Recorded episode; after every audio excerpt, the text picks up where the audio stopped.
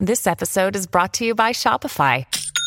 Forget the frustration of picking commerce platforms when you switch your business to Shopify, the global commerce platform that supercharges your selling wherever you sell. With Shopify, you'll harness the same intuitive features, trusted apps, and powerful analytics used by the world's leading brands. Sign up today for your $1 per month trial period at shopify.com slash tech, all lowercase. That's shopify.com slash tech.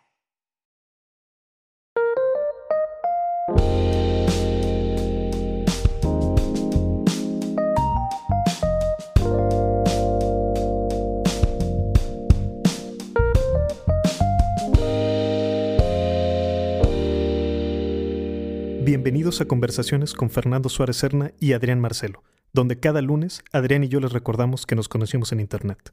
Puntualmente nos conocimos en Twitter, donde pueden seguir a Adrián como arroba adrianm10 y donde yo estoy como arroba bandido diamante.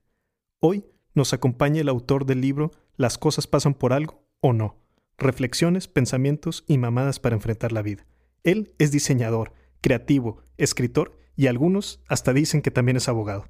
Comenzó con 100 copias y hoy sus letras llegan muy, muy lejos.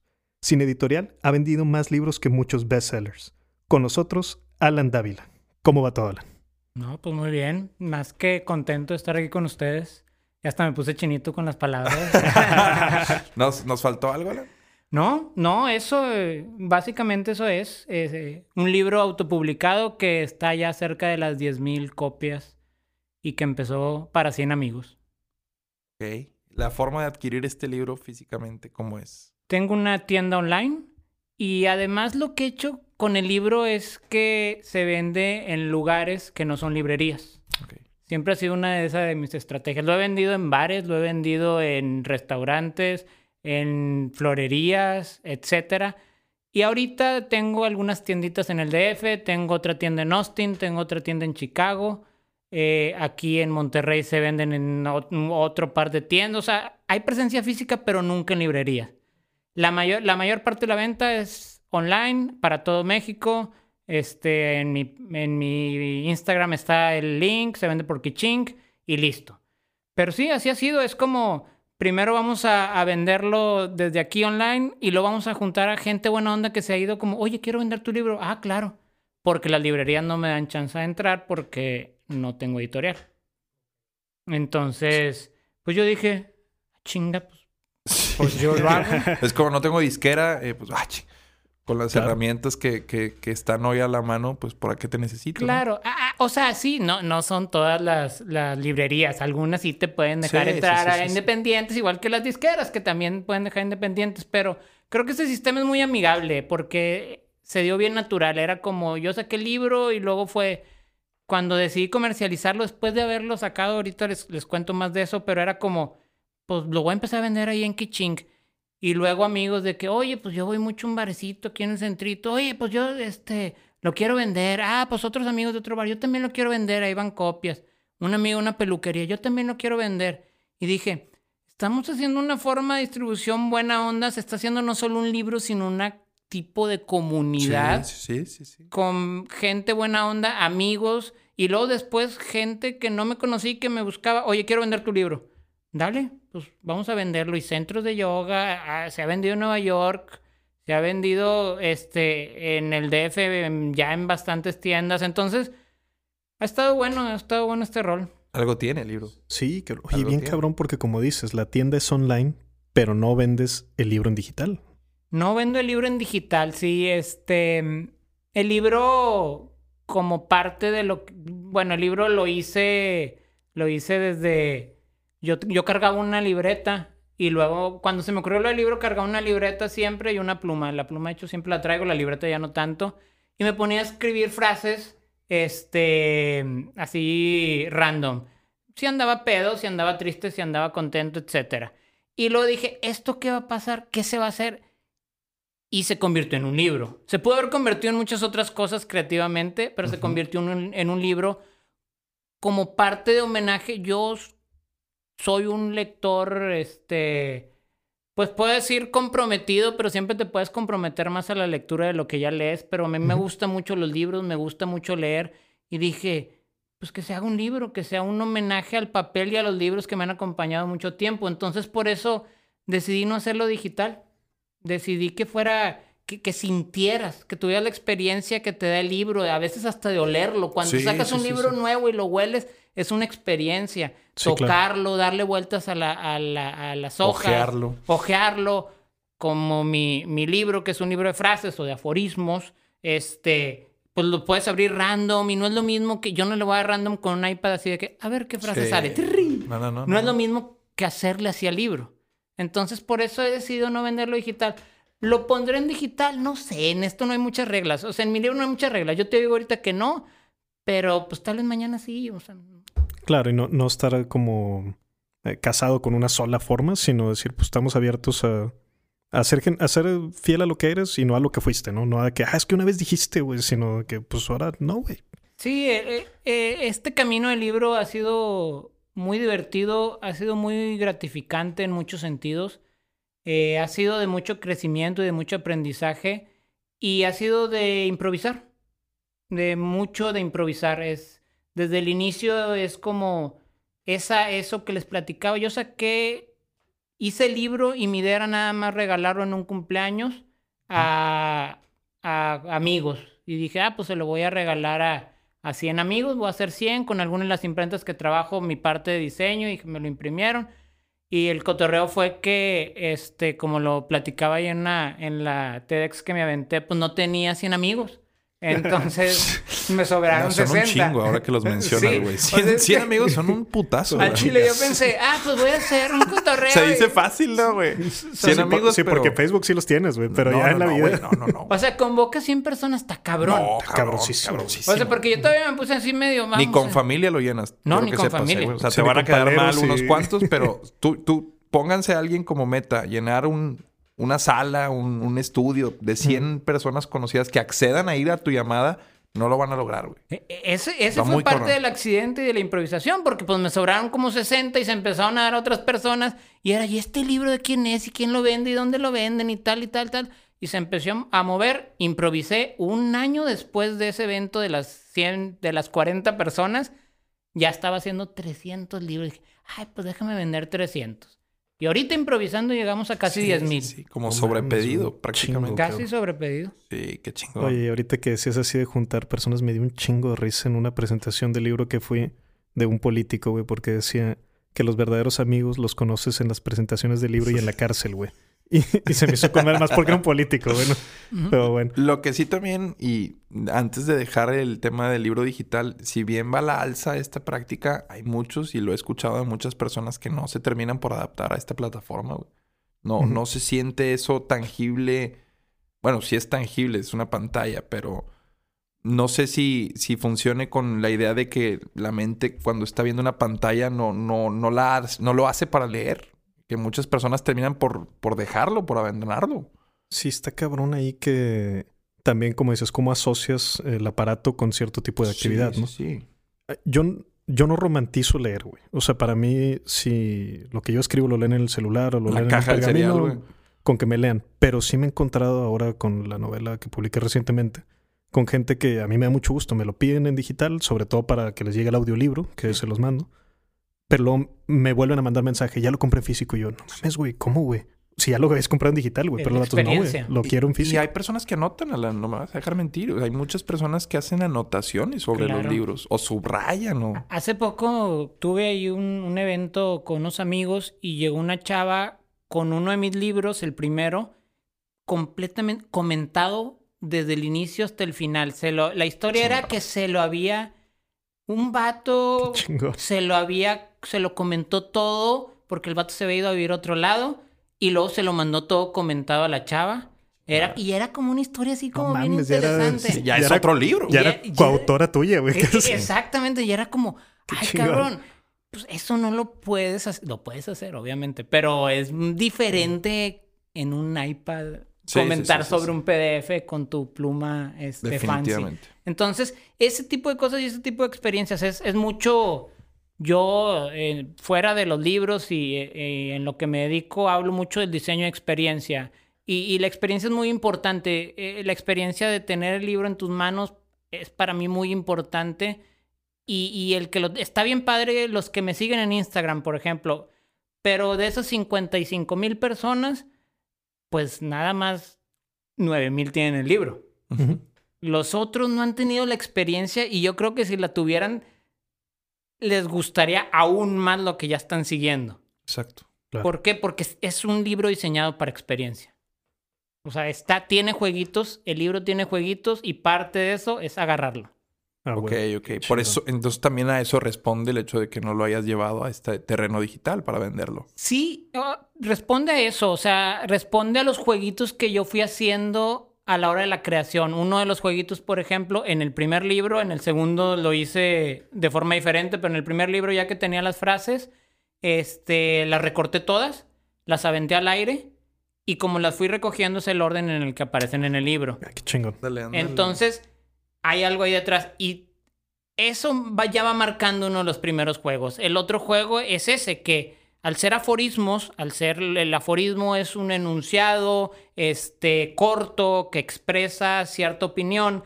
Y al ser este enunciados cortos, pues puedes jugar a leerlo en desorden. Entonces, eso también se logra mejor, esa experiencia se logra mejor con hojas. Eh, leer en desorden. Entonces, ahí lo- los jueguitos este, están presentes mucho en el, en el libro. En el, en el 2 no hice la de aventar y eso, sino que les puse un número y luego lo metí a una de esas páginas que usan los influencers juveniles de que para dar sus giveaways de que Sí, como sí, un de- el sorteo. sorteo, el sorteo, Sí. claro. Entonces yo dije, güey, pues sí, o sea, me, me hace mucho sentido y es de que metí así y luego como se revolvieron, hay una que random number y como se revolvieron es como aparecieron y dije, ok, entonces no quiero que me consideren un influencer juvenil, pero los estoy viendo, culeros, me sé sus estrategias.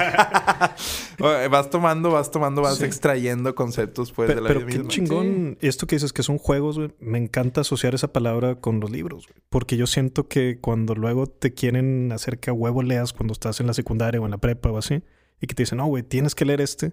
Y a veces, a veces son libros buenos, güey. O la mayoría de las veces son libros buenos, güey. Pero yo sentía esa como chingado, esto lo tengo que hacer, güey. Y entonces cuando nos acercamos más a que la lectura sea juego, pues qué chingón, güey. Porque al final, bueno, yo no sé si tú compartas así, pero yo siempre digo que, que es entretenimiento, güey. No, no es así como lo más alto, lo más de que Exacto, la cultura. exacto. Es, es una forma de. Al ser universal la, la- actividad, pues debería ser eso. Sí, o yo así la asocio y creo que por eso así la consumo, de hecho, el libro, y, y, este, lo he comentado varias veces, es más, es más eso, es más ese juego y es más ese entretenimiento que otra cosa. Porque de repente, yo, yo siempre he dicho, yo no pretendo que el libro sea una aportación literaria, porque no lo es. O sea, No es pretencioso en ese no, sentido. y, y de repente, ¿sabes? Como que, la verdad, eh, yo estoy muy agradecido de la respuesta y de las cosas que me escribe la gente del libro. Obviamente tienes tus haters y aparecen por ahí. El, el statement que usan los haters es un statement muy tonto porque es como intelectualoide. Como, Sí, sí, sí. ah, ¿cómo te atreves a imprimir este libro y dañar a los árboles? Porque con este, con esta basura. Ay, cabrón, o sea, o sea, como haciendo menos a lo que yo escribí, porque no es una novela, porque no son cuentos, etcétera. Pero lo que escribes no tienen que ser novelas, no tienen que ser cuentos. Es un libro. No, y- Existe un libro Claro. y es para entretenerte, es para reflexionar, es para que te sientas mejor, es para que cuestiones la vida, es para un chingo de cosas Sí, más sí, sí. que una aportación literaria. Entonces, sí va mucho por entretenimiento y va mucho por cuestionar la vida. Sí, qué chingón. Y, ahorita que Sí, decías, está muy chingón eso que dices, ¿eh? ya, ya lo escuchaba varias veces tú que dices de que no, güey, es que los libros estás dañando el ambiente. Y yo digo, chingado, o sea, entiendo intelectualmente que sí, güey, pero yo creo que habría pocas cosas mejores en las que puedes usar el árbol, güey, que para convertirlo en un libro. No, y aparte la doble moral de criticar algo así no tiene madre. No. Sí, no, es- no. es- Y- o sea, en verdad te vas a poner ecológico con un no autor de libros, güey, no cabrón. chingues, es, cabrón. es lo más desgraciado que puedes hacer. Pero eso que mencionas de... Creo que le da mucho más valor a la- el, el hecho de que sea genuino, que sea algo que tú quieres publicar porque está dentro de ti, porque crees, o, es más, ni siquiera crees o no que aporta, sino al ser de ti, pues creo que valida por completo la obra de un artista, ¿no? pues al venir de adentro y que no, tiene, no tiene un filtro de alguien que te está pidiendo ni te está sometiendo a un molde para quedar bien con cierta comunidad o con cierto grupo. Pues no, eso, eso, eso lo hace precisamente arte. Eso tiene que ver mucho con mi visión de, por ejemplo, el caso de los haters otra vez. Y son bien poquitos, la neta. Porque. Pero son ruidosos. Sí. Fíjate que en mi caso no tanto. O sea, la verdad, mi libro, yo siempre he dicho, es una serie de... Yo antes del libro tuve unos proyectos online que eh, estudian la felicidad y la buena onda. Mi libro, ante todo, es de buena onda, pero es de cuestionar la vida muy directo. Pero es un ejercicio también buena onda. Entonces, es, es lo que yo siento. Yo voy a expresarlo y yo en el libro voy a decir, esto pienso en la vida. Estas son mis reflexiones, pensamientos y mamadas para enfrentar la vida. No lo estoy poniendo a debate. Sí, sí, Es mío. Y si alguien lo hace suyo, yo le agradezco un chingo a esas nueve mil personas, más los followers, más los que les guste el libro, etc. Introducing Royal Caribbean's newest ship, Icon of the Seas, the ultimate family vacation. The ultimate six slides, eight neighborhoods, zero compromise vacation. The ultimate never done that, can't wait to do it vacation. The ultimate chillin' by a different pool every day of the week vacation. This is the icon of vacations Icon of the Seas, arriving in 2024. Book today. Come seek the Royal Caribbean. Ships Registry Bahamas. This episode is brought to you by Shopify. Forget the frustration of picking commerce platforms when you switch your business to Shopify, the global commerce platform that supercharges your selling wherever you sell. With Shopify, you'll harness the same intuitive features, trusted apps, and powerful analytics used by the world's leading brands. Sign up today for your $1 per month trial period at shopify.com slash tech, all lowercase. That's shopify.com slash tech. Les agradezco un chingo que lo hagan suyo, les agradezco un chingo que me escriban que los ayudó en tal o cual cosa, que a lo mejor no era la intención en un inicio, sino era cuestionar la vida y hablar un poquito de la vida directo. Pero hay gente que me escribe, me ayudó cuando estaba enfermo, me ayudó cuando, etcétera, con madre. Y al que no le ayuda y al que se le hace una pendejada y al que se le hacen pinches frases que pueden estar en Twitter, porque también se han descrito así, pues qué chingón, no es para ti. Y ya. Entonces es, como, es todo. es todo, no es para ti. Bueno, ¿quieres tirar hate? Bueno, pues ahí nos vemos. No es para ti. No estés en un lugar que no te gusta. Es correcto. Bueno, creo que ahí también tendríamos que analizar de pues, la necesidad, lo que dice Tavo, la necesidad de la persona de por, o sea, eh, le está cumpliendo una función al decirte eso. Eh, algo siente en su mente que tiene que decirlo. Puede ser, por ejemplo, el que asocie que el libro y su poder transformacional con las personas, con quienes sí causa ese efecto, pues eh, le haga pensar a la persona que tú te crees o te sientes superior. O, hay muchos complejos que las personas, pues, a través de estas críticas sin sentido, pues están sacando, pero tienen esa necesidad. Claro, el otro día escuchaba que decían que si tú pensabas que Michael Jordan se metía a tirar comentarios de hate en YouTube, ¿verdad? Y yo así lo pienso con Neil Gaiman o con... Siempre pienso cuando me quiero ganchar y quiero que no, güey, deja ponerme... Y luego pienso, no, güey, esto no es así, güey. Exacto. Y, y cuánta falta hace... Ahorita mencionas buena onda, güey cabrón, nos hace un chingo de falta online, güey. Lo bueno es correcto. Yo, sí, yo tuve antes, eh, en el 2012 tuve un proyecto que se llama Un Buen Día. Un buen día, yo al principio convoqué a amigos diseñadores a hacer carteles sobre que expresaran buena onda. En el 2012, cuando estaba bien de la chingada el cotorreo de inseguridad y tal, y dije, ¿qué puedo hacer desde mi trinchera de diseñador? Bueno, pues juntar y, y hacer como estos carteles y si alguien los ve dos segundos, pues bueno, ya a lo mejor te cambió un poquito. Y ese proyecto se convirtió en algo que se fueron hasta 100, 200 este, diseños, muchos míos, muchos de amigos, etc. Y esto fue una continuación de seguir cuestionando la vida y de seguir poniendo buena onda en un entorno demasiado dañado. Vivimos en un entorno muy dañado y así es, pero no es Monterrey, o sea, es todo el mundo, es, en cualquier lugar que vayas. Y la buena onda es importante pero la buena onda también realista, diría yo, porque luego a veces nos vamos al mame que, que se usa mucho también con los influencers juveniles de, de promover de que, ay, güey, la felicidad, la máxima aspiración y mame. Güey, e- e- es muy difícil. ¿Es ¿Por qué? Claro. Porque yo empiezo a predicar sobre felicidad. Es muy fácil predicar sobre felicidad para ganar followers. Ujú. Es muy fácil predicar sobre felicidad y, y- y ponerme todo pinche guapo en una foto para ganar followers. Y ese nunca ha sido el objetivo. El objetivo es, es vamos mejor a pensar la vida y en ese pensar la vida, ¿por qué no somos felices también cuando nos caiga la felicidad? Porque no sí, te va a caer siempre, porque a veces te va a caer la tristeza y a otro la felicidad y otro día, este, y así va. Y así es como aprecias la felicidad con tristeza. Así si, es. Si todo el El tiempo contraste. estuvieras feliz, ¿cómo, ¿cómo vas a apreciar verdaderamente lo que son esos picos de felicidad?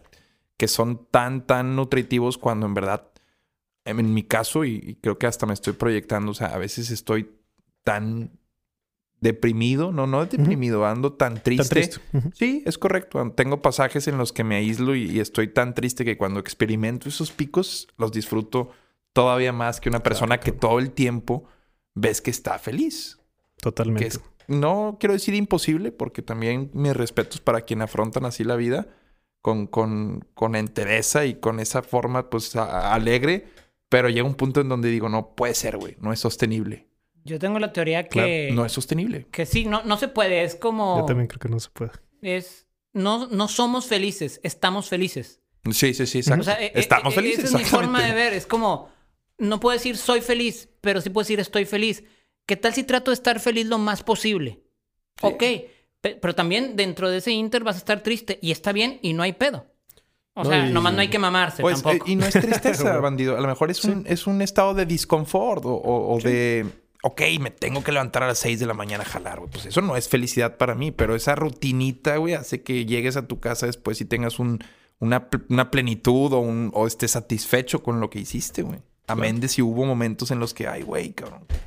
Te Claro, voy a claro. aguantar a mi jefe ahorita, No, güey. y, y para mí, pues es como la película Intensamente, güey, la de niños de Pixar, Sí, güey. sí, Pero es- sí, qué te toca la emoción, güey, la apropias, la sientes un rato y ahora sí la dejas ir, güey, chingar a su madre. Pero, pero no pretendes que no está, güey. Porque Exacto. cuando pretendes que no está, ay, cabrón, güey. Pues es justo lo que pasa. Y es una estrella floja. ¿Qué decides alargar más, güey? ¿Tus momentos de tristeza o tus momentos de felicidad? ¿Cuáles, cuáles te son más complicados prolongar, güey? ¿Qué decides y cuáles puedes? Sí, cabrón. Porque hay unos que no se puede, porque la vida nos da putazos. Así es. Eso y a es veces, aunque realidad. tú quieras em, así, la vida te va a dar un putazo. Y por detrás. Mientras, ah, tú estás bien contento y te va a dar un putazo porque así es la vida. Pero es el flujo de energía, Eh, ¿no? Así- O sea, es No, y... más que verlo como que la vida te da un putazo, o sea, es, es un hecho que estás en, en una situación en la que algo va a pasar, güey. Sí, No, pero- hay, hay arribas y hay abajos. Y el chiste es cómo los vas a enfrentar. No, y, y a mí me gustaba mucho que te escuchaba decir en, ahí, por ahí que decías, y a veces no significa nada, güey. O sea, te mete el chingazo por atrás, güey, pero no es como que, ah, aquí hubo un aprendizaje. un-. O sea, pues no, güey, a veces nomás, pues fue, güey, se chingó, güey. Me tocó agarrar de lleno un chingazo y pues a seguirle, güey. El título del libro es, es muy interesante porque viene de una etapa en la que yo no andaba tan chido. Y entonces la gente llegaba y me decía, no te preocupes, las cosas pasan por algo. Y yo les decía, o no.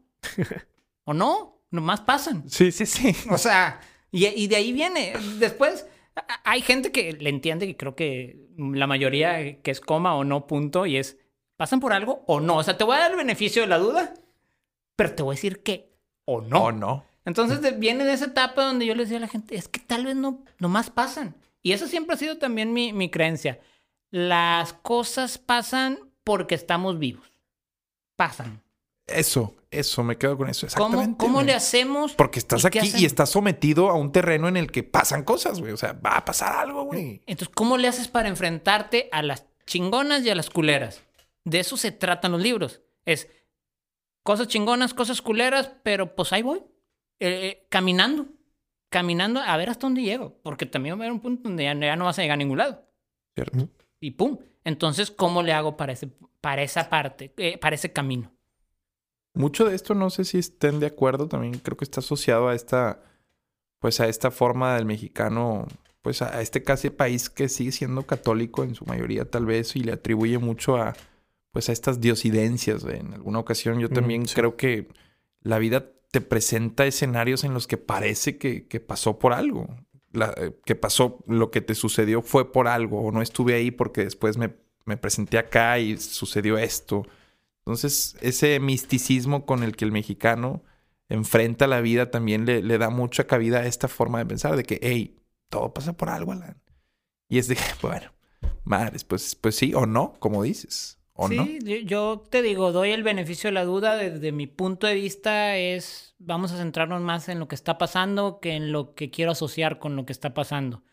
Pero ese es mi, mi punto de vista. O sea, y si alguien piensa que hay magia detrás, pues qué chingón si le sirve para estar mejor, para estar feliz más tiempo, para tener mejores relaciones con la gente, con su gente llegada. O sea, lo que te funcione, man. Lo que te funcione para ser una mejor persona, yo no tengo por qué cuestionártelo. Digo, obviamente, si está dentro de lo permitido y lo legal, ¿verdad? Sí, Claro, sí, sí, claro. sí, sí. Este, pero fuera de eso, de- debemos de cuestionarnos más qué nos funciona. ¿Qué nos funciona para, para afrontar las cosas? A mí me funciona la realidad. Me funciona la realidad y me funciona echarle huevos y me funciona saber que, que, que, que me tengo que enfrentar a una realidad, a la buena y a la mala. Entonces, de eso va, de eso van los dos libros. Chingón. Oye, ahorita decías dentro de lo permitido y lo legal, pero yo, tu presentación del libro es la primera que yo he escuchado en mi vida, güey, que llega la policía a intentar desmadrarla, güey. Eso estuvo bien chido. Es que. pa- pa- Platica. De, de hecho, a mí me faltó una cosa que me arrepiento un chingo. Este, parte de cuando presenté el libro, ya después de ese año, fue 2016, saco los 100 libros. 2017, digo, voy a hacer la presentación del libro. Y le digo a un amigo que tiene un lugar, es un amigo francés, Jean-Christophe, que tiene un lugar en la fama, que él hace ahí, es como, se llama la curaduría, y hace pizza, y está bien bonito, es un patio grande. Y pues dijimos, oye, Jean-Christophe, préstame el lugar. Ah, chingón, te lo presto. Además de eso, yo invité a 27 artistas visuales a interpretar frases de mi libro y que hicieran un cuadro sobre, este, sobre las frases. Entonces, pues era un fiestón. Y luego me regaló una marca de cerveza, me regaló chingo de cheve, me regaló 20 cartones. Y luego llegó un mezcal y me regaló mezcales.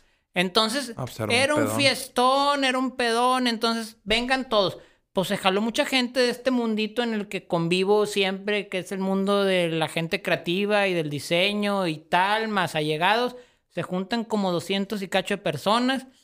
Y resulta que llega a municipio y que le dice a Jean Cristóbal, lo hicimos en martes para que no hubiera pedo, pues no sé qué pasó, los vecinos o tal, que llegó de repente municipio y luego llegan granaderas y, hey, váyanse, y la gente cargando la cheve que quedaba, este, y ya, y se acabó. Yo acabé de presentar, fue lo bueno, acabé de presentar, llega la policía y se va.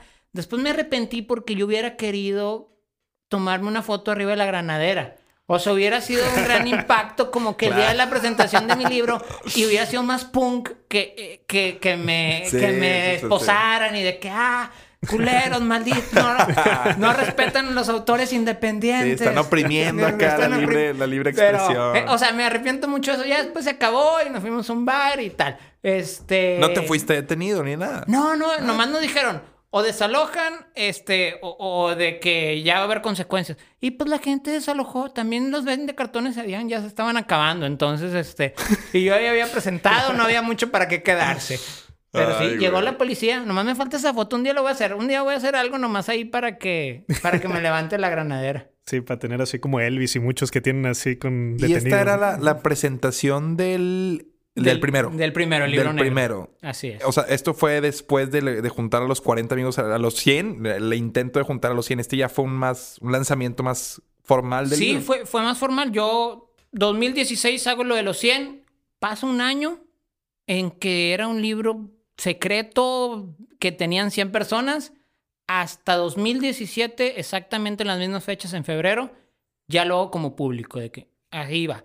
Y de 2017 a 2019 se movieron 8000 ejemplares. Qué, qué mamada, güey. Sí, está Una gran cantidad de libros. Está, está, está fuerte y ha sido. Yo no tengo, la neta, yo no tengo más que agradecimiento a, a los que han movido el libro. Yo, ah, la verdad, los primeros 100 yo los regalé.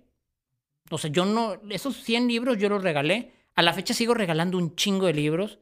A veces cuando salgo traigo libros y si alguien llega y me dice, oye, eres el del libro, porque es otra cosa. De repente, cosas que yo no me esperaba. Que, ah, tú eres el del libro, ¿me puedo tomar una foto contigo en el aeropuerto o en el DF? Y es de que, ah, chinga, ahora alguien quiere una foto conmigo. Yo digo que siempre salgo en esas fotos con cara de pendejo porque no tengo ensayado como una... una ah, yo la tengo bien. Una así como la, para- la fake smile. Sí, como... Mm. Güey, te la enseño fuera del aire aquí. Güey, ne- necesito eso porque siento que nadie sube esas fotos. Neta, me ha pasado aeropuerto del DF. ¿Eres el del libro? Sí, ¿me puedo tomar una foto? ¿Y yo qué? ¿Por qué? No, güey, la tienes que ir entrenando, Tengo que ir cabrón. entrenando. El Te lo cotorreo... juro. Eh, eh, esto puede parecer alguna broma, güey. Sí, Digo, no, yo no. trabajo en un, medio- en un canal Te que, lo que, sabes, que- que güey. te da acceso a una masa que consume. Entonces, no, no es nada presuntuoso si, si llega Sí, un sí, punto claro. donde la tienes. Una vez salí y ya ahorita continúas, salí de, de un machaca. Casi, casi como si me hubiera metido una tacha, güey. Estaba todo intrincado, te lo juro, güey. Estaba intrincado porque había sido una cantidad de fotos muy, muy cabrona porque ahí grabamos el radar, güey. Entonces eh, la gente Ah, se sí. va pidiendo fotos y entonces hasta que ya no podía volver a cerrar la, la quijada, güey. Parecía el Joker, cabrón. Entonces Para sí, mí eso es vela nuevo, practicando, güey. Sí, sea, sí, sí, sí, es, un nuevo pedo, y- güey. Y, yo lo agradezco un chingo porque, pues, Claro. ¿quién soy yo para que estar en fotos? Yo no, salgo en la que- tele No, ni no, no. nada, de hecho, que te la pidan por un libro vale todas las que me han pedido a mí, cabrón. Porque hay gente que te- ni te conoce y te la pide. Es nada más, hey, güey, ese güey lo vi en la tele, ese pendejo. No voy a hacer que sea famoso. deja, deja, se la pido, güey. Sí, no. Entonces, yo lo que hago muchas veces es, por ejemplo, en los festivales, a mí me gusta mucho la música en vivo. Es una de las cosas, o sea, yo consumo mucha música y consumo muchos libros. Eso es como son las, mis dos cosas fuertes. Ir a conciertos siempre ha sido, a los festivales siempre llevo libros en la bolsa. Y si alguien llega así, hola, ¿eres el del libro, una foto? Sí, ¿tienes el libro? Regularmente te dicen que no, no sé por qué. Y lo, pues ya lo tienes y les regalo un libro. Y eso lo he hecho aquí en el DF, en Guadalajara. Lo chido es que, digo, sigo regalando porque la idea primera era regalarlos. Sí. Entonces, entonces yo sigo agradeciendo de alguna forma que la gente esté haciendo suyas mis ideas sobre la vida, porque son mis ideas sobre la vida y ellos dijeron, ¿me sirven? Venga, pues chingón, gracias. O sea, gracias. Cuando pueda, puedo, voy a regalar. No puedo regalar 10 mil libros Y, tampoco. y- y era lo que te iba a decir, porque sí regalarlos, pero no que te piraten, porque eso ya es otra cosa, güey. Que también has tenido problemas, güey. Sí, lo- has compartido en Instagram por ahí. Fíjate que eh, el punto de la piratería está muy cabrón y aquí como autor independiente te das cuenta de que pues sí son pedos grandes. Tengo dos casos bien interesantes así a, a grandes rasgos. Uno, y los dos casos me he dado cuenta por gente, por mis mismos seguidores que me dicen, ¿qué pedo con esto? Hay un caso que se, se han encontrado libros tal cual, igual que los que están aquí, en lugares de México que no son, que son ciudades pequeñas, más pequeñas. Hey, it's Kaylee Cuoco for Priceline. Ready to go to your happy place for a happy price? Well, why didn't you say so? Just download the Priceline app right now and save up to 60% on hotels. So, whether it's Cousin Kevin's Kazoo concert in Kansas City, go Kevin, or Becky's Bachelorette Bash in Bermuda, you never have to miss a trip ever again. So, download the Priceline app today. Your savings are waiting. Go to your happy place for a happy price. Go to your happy price, Priceline. This episode is brought to you by Kia's first three row, all electric SUV, the Kia EV9, with available all wheel drive and seating for up to seven adults. With 0 to 60 speed that thrills you one minute and available lounge seats that unwind you the next. Visit kia.com slash EV9 to learn more. Ask your Kia dealer for availability. No system, no matter how advanced, can compensate for all driver error and or driving conditions. Always drive safely. Pero distribuyendo en librerías de ciudades pequeñas mi libro pirata. Nos dimos cuenta que era pirata porque yo tengo atrás una combi que es la, mi editorial falsa que se llama Proyectos Fafner. Pues esos, los que piratearon el libro dijeron, como que está muy solo aquí las, las frases, vamos a ponerle un diseño a las hojas. Y pusieron mi libro igualito, pero pusieron la misma combi en todas las hojas y le pusieron un marco. Ok. Un clon. Un clon. Y se está distribuyendo en todo México. Ya por seguidores se ha identificado en muchas ciudades, se ha identificado en este en el ¿Respetan DF. tu autoría?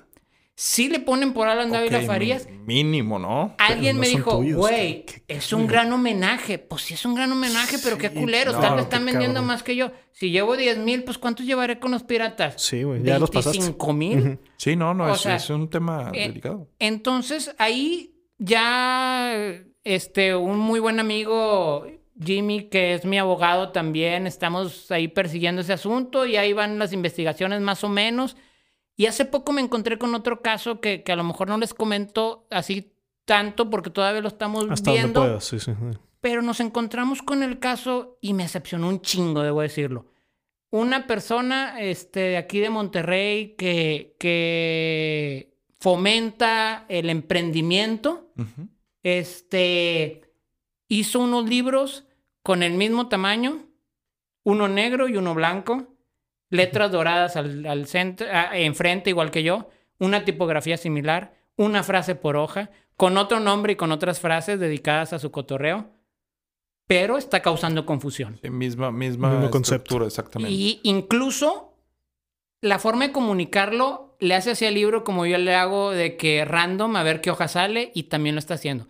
Y es una persona que tiene una cantidad gigante de followers, que tiene, que fomenta el emprendimiento y se, y agarró el concepto de un emprendedor que nos estamos chingando para, porque también tiene su parte de sufrimiento estos 10 mil libros, o sea, poder llegar ahí tiene su parte de Claro, sufrimiento de moverlo. Y no se me hace chido que pase eso. A final de cuentas, mis libros están registrados. La parte de, está registrado la marca y el diseño y está en el, ante el INPI y está registrado los contenidos antindautor. Ok, en este caso, puedes decir es inspiración. No, pero estás causando confusión. Entonces, al causar confusión es lo que protege la marca. Entonces, ahí hay un pedo que, les digo, me, me, me decepcionó mucho porque es como, vato, te dedicas a eso, parece que, que tienes gente que te sigue y que confía en ti y luego agarras el concepto de alguien más que tiene chingos menos de impacto que tú en redes, que soy yo, yo no tengo tanto impacto como él No es muy ético. y lo voy a sacar y va a ser así. Y pues lo que estamos haciendo es, le, ah, le mandé un mensaje, no me contestó por este Instagram. Entonces pues dije, pues no, déjame pensar los siguientes pasos aprovechando mis conocimientos legales y que tengo legal. tantos amigos abogados. No sé si vaya a pasar, si no vaya a pasar todavía, pero se está analizando. O al menos que digo, pues o mínimo que platiquen de que fue un error, yo no fui, fue mi equipo, me, no sabía. Pero bueno, eso... Entonces, Sí. Sí, y más, más allá de lo legal es lo moral, güey, ¿no? Que dices, oye, no mames, No, güey, sí. creo, creo que tiene que ver también con el perfil. Yo, yo sé a quién te refieres, qué bueno que decidas. Y bueno, la razón la conocemos por si eh, comienzas un proceso legal, pero como que la persona que, que hizo esto suele extraer lo mejor como de ciertas escuelas y no dudo que así íntegro sacó tu concepto. O sea, al menos eso es lo que puedo pensar, porque eh, sí es, es muy, o sea, al menos con lo que demuestra en sus otras facetas sería muy, po- muy incongruente que se escudara en decir, ah, no, disculpa, fue un error o algo así. no o sea, sabía. Exacto, me explico, o sea, no, no haría, no haría, pues, no va, no va, no va, con todo lo que profesa, como dices, no, va a que tenga un error de ese tipo. No, no, no va. Y, y sabes, por otro lado, también hay que verlo como qué chingón, no voy a decir qué chingón la piratería y qué chingón el abuso del concepto y esto, pero estoy causando un impacto. Son problemas del éxito. Y eso, y eso me gusta. Hay otro, otra parte de, de impacto que es bien chida. Yo he ayudado ya a tres personas a sacar su libro independiente sin que salga mi nombre, pero se han acercado a mí, tres personas que me planteaban proyectos y ayudamos en el junto con el equipo de diseño de mi agencia, este ayudamos a que emprendieran el proyecto del libro y eso se me hace más chido. O sea, es como porque digo, "Ah, Alan, lo estás haciendo bien y me gustó."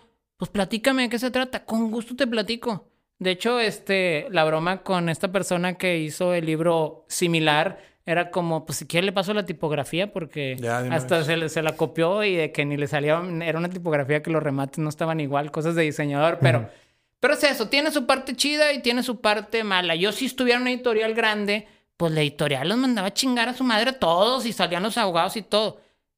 En este esquema que yo decidí tener, Era el riesgo. es el riesgo. Es un uno de los riesgo que riesgos. corres. Pero, pero todo se arregla. Este, yo creo en las leyes cuando haya que aplicarlas. Este, antes de ser diseñador y eso, y artista visual o lo que sea ahorita, fui abogado y, y le entiendo este cotorreo y cuando se necesite utilizar, se utiliza ya. Exacto, es una herramienta, la abogacía en ese sentido, demasiado valiosa Sí, sí, sí. e indispensable.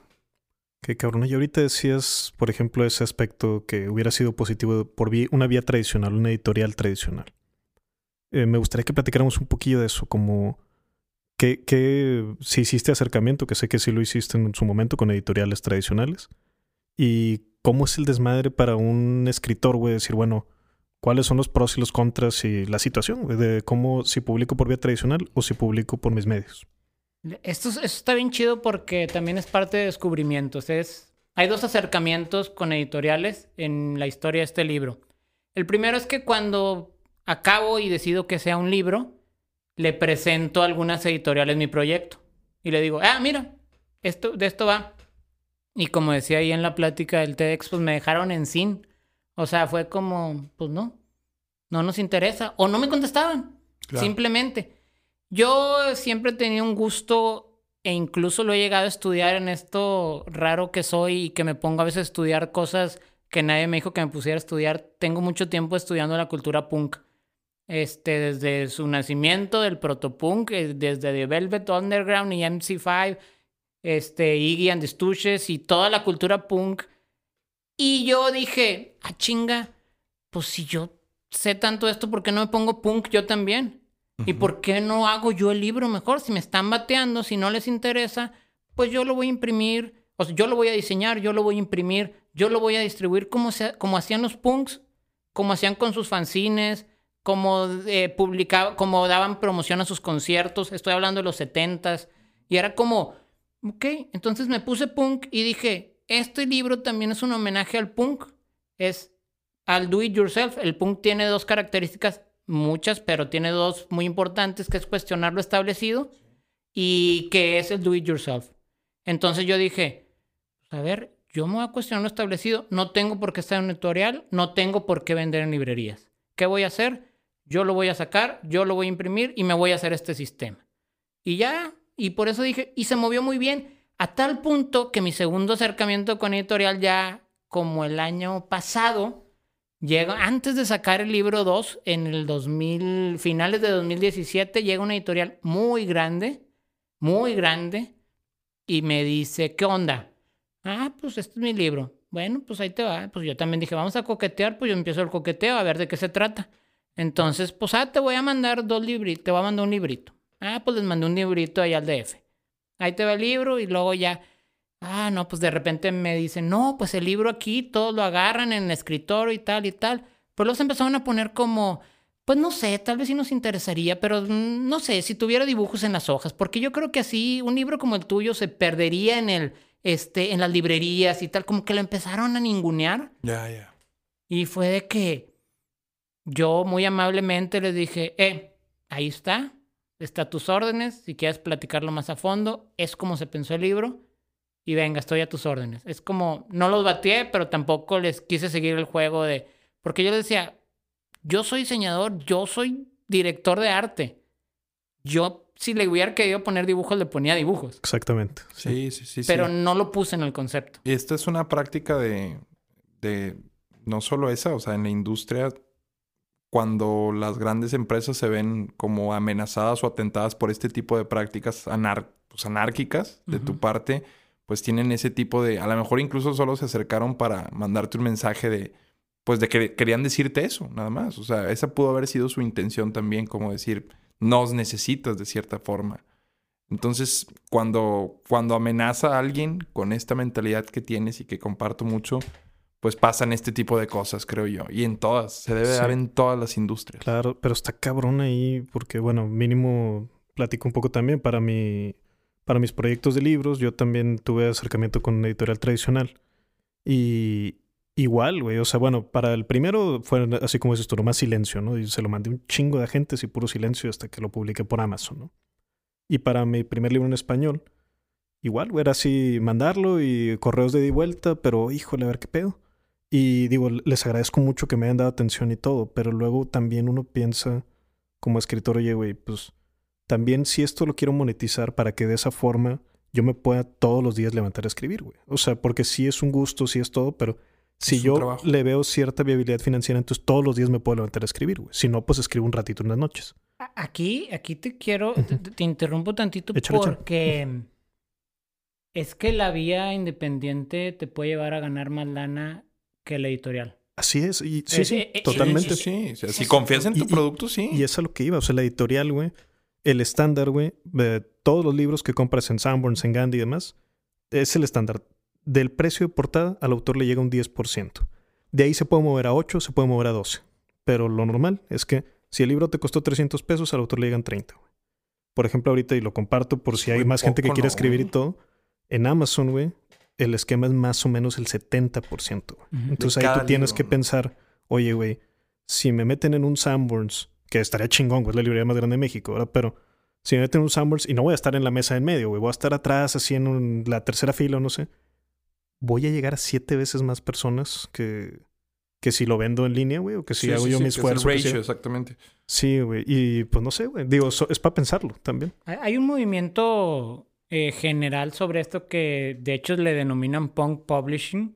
Así. Y inclu- incluso hay, una, hay un libro de punk publishing, no me acuerdo de los, de los autores, pero también analizan ese camino y es básicamente llega a Amazon, que es más fácil.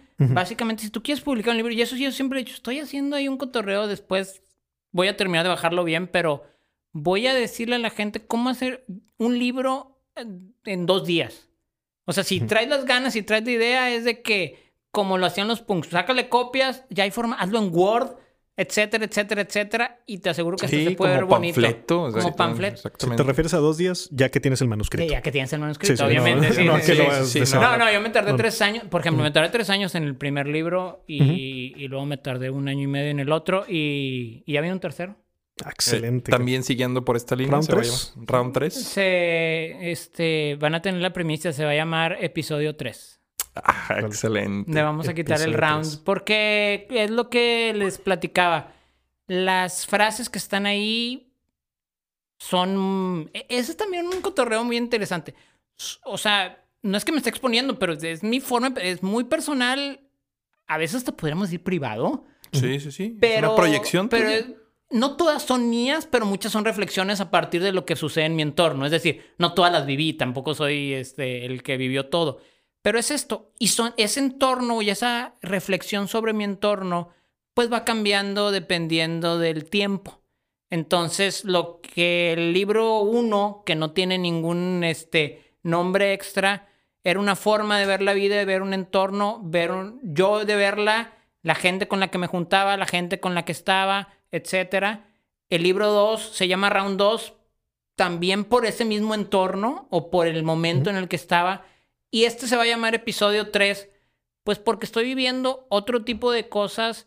Este, creo que va a estar muy bueno, la verdad. No es como que Ah, me esté haciendo Sí, no, no, este, no publicidad, pero creo que se va si a poner hazla, pues, chido. Pues es que yo también siempre pienso eso. Parte de autopublicarse, de Ah. que sea, pues es también, pues empezar a hablar bien de lo que hacemos. Sí. Lo cual está bien cabrón, güey. Bueno, a mí me costaba. me Cacarear el costando huevo, un chingo, güey. Sí, tienes que- Sí, güey, pero- Es que tienes que aventar el cebollazo Me tú para que en un futuro chingo, venga de alguien más, cabrón. Y a veces hasta le pongo medradillas ahí como que, oye, güey, por ejemplo, puse en Facebook hace poquito.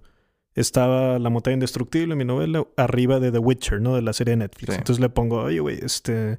Pues, ¿qué onda? Pues, ponte vivo Netflix, ¿no? Una cosa Claro, así, yo pues... también te puedo vender los derechos. Y, ajá.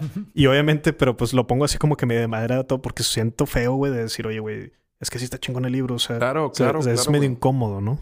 Sí, pero O bueno, te, para mí, te- te vas divirtiendo porque es lo que te da la editorial tradicional. Es de, pon- vamos a decir que te agarra una editorial grande y te lleva de gira y te lleva al programa de Jordi Rosado. No sé si tengo un programa, no Sí, veo la sí, sí, tele. sí, sí, no, este, y te De lleva, radio. Te lleva a un programa de tal y tal y lo dices, hay cosas que yo no quisiera ir. O sea, por ejemplo, yo no quisiera un programa de Jordi Rosado. No vaya a ser que luego voy y no pasa nada tampoco. Pero yo Claro. no quisiera ir. Y luego digo, ah, pero yo no quería ir, pero me mandó la editorial. Y luego me mandó con este la señora que la que es número uno en podcast, este Marta. Marta de baile. Marta de baile. Ah, pues a lo mejor no quería ir, pero ya me mandó la editorial.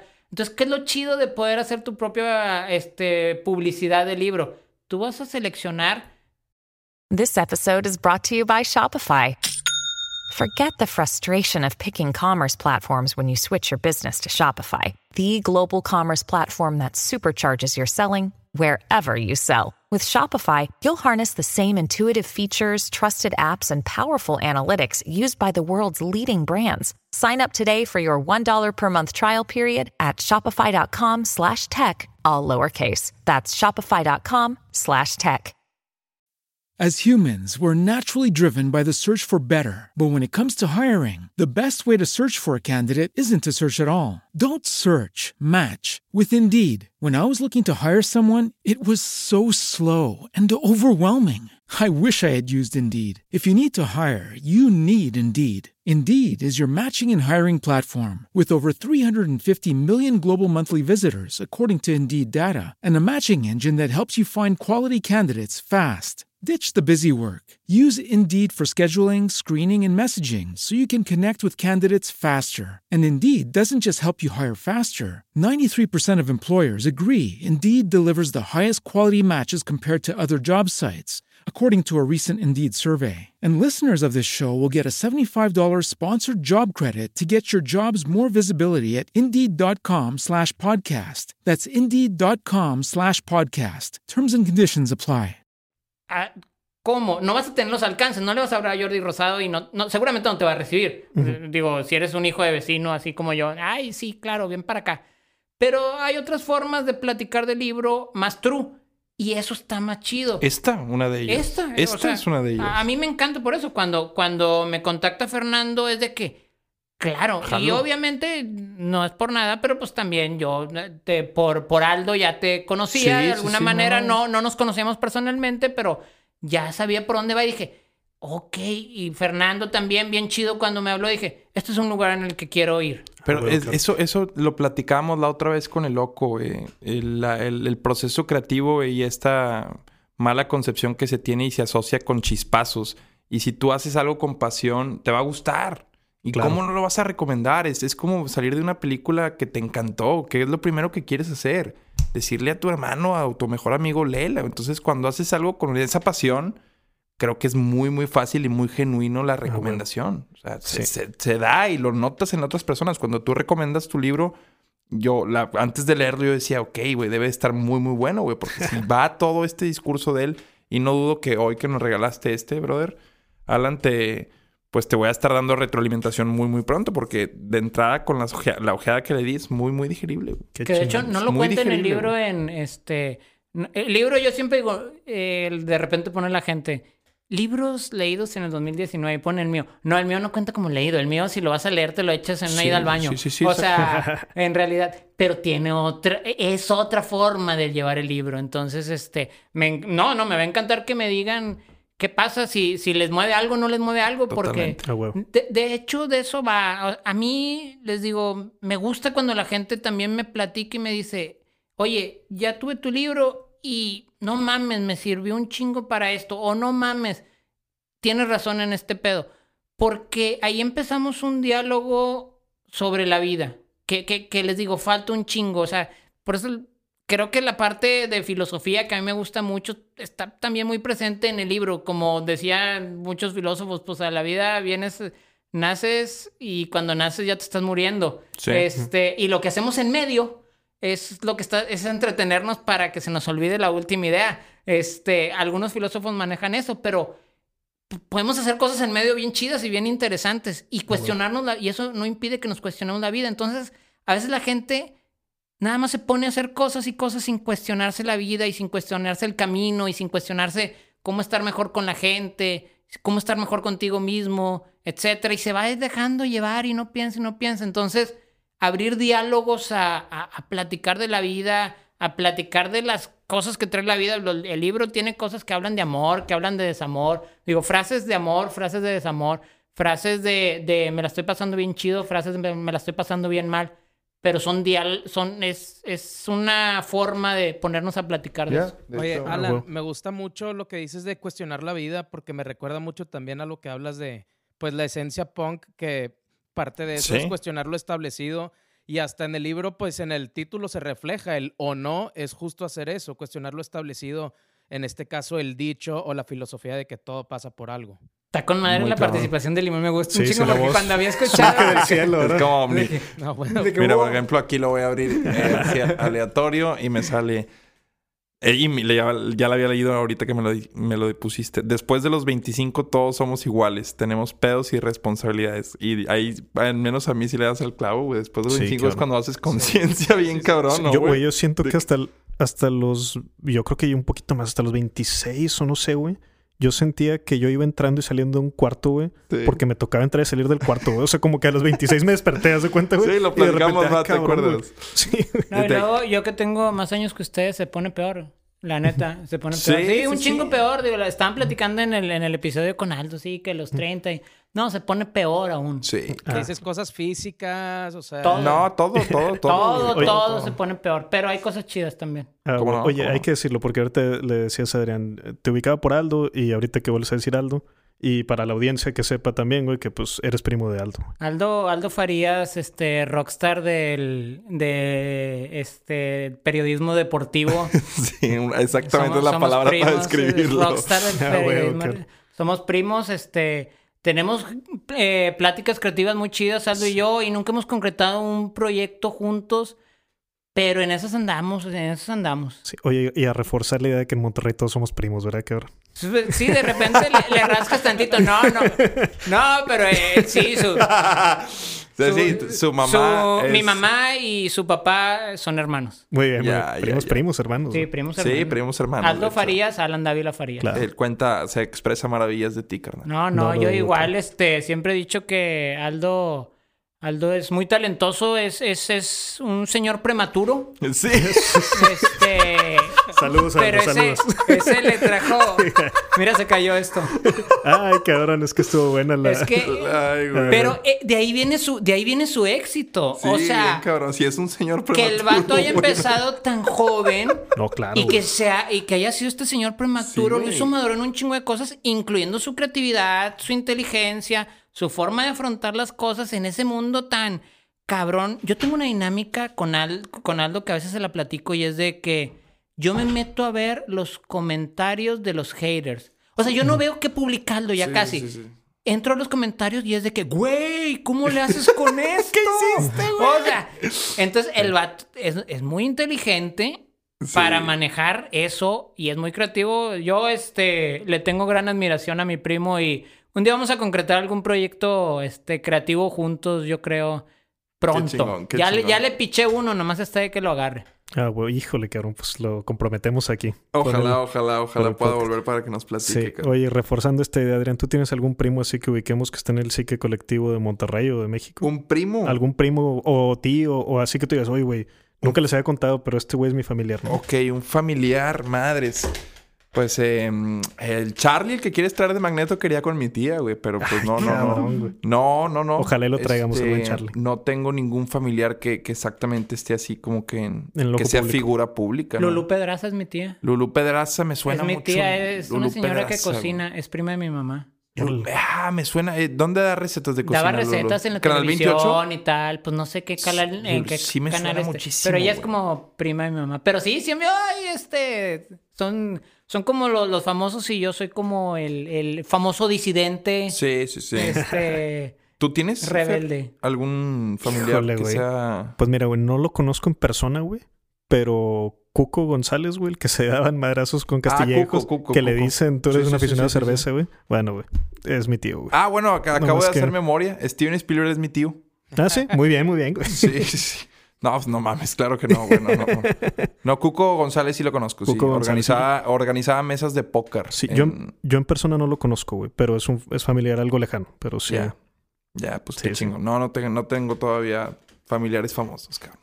No, no lo descartes. No, no lo Todavía. descarto. Alguno va a dar un chispazo. Ojalá mi hijo, Puede güey, ser, pueda ser eh, alguien famoso en esta vida, güey. No te salga un adulto prematuro y...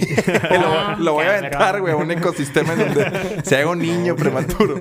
Un adulto prematuro, mejor dicho, cabrón. Es correcto, güey. Claro. Oye, y otra cosa para cerrarlo de editoriales independientes, volviendo aquí, porque recordé algo sin tirarle a los gremios oficiales ni nada, pero algo que a mí me llamó la atención bien cabrón, güey, que yo soy parte del gremio de cine y video de Nuevo León, ¿no? Este, porque era lo que yo trabajaba antes en cine y video. Al intentar entrar al de escritores me doy cuenta que dicen, ah, güey, autopublicado no vale, ¿no?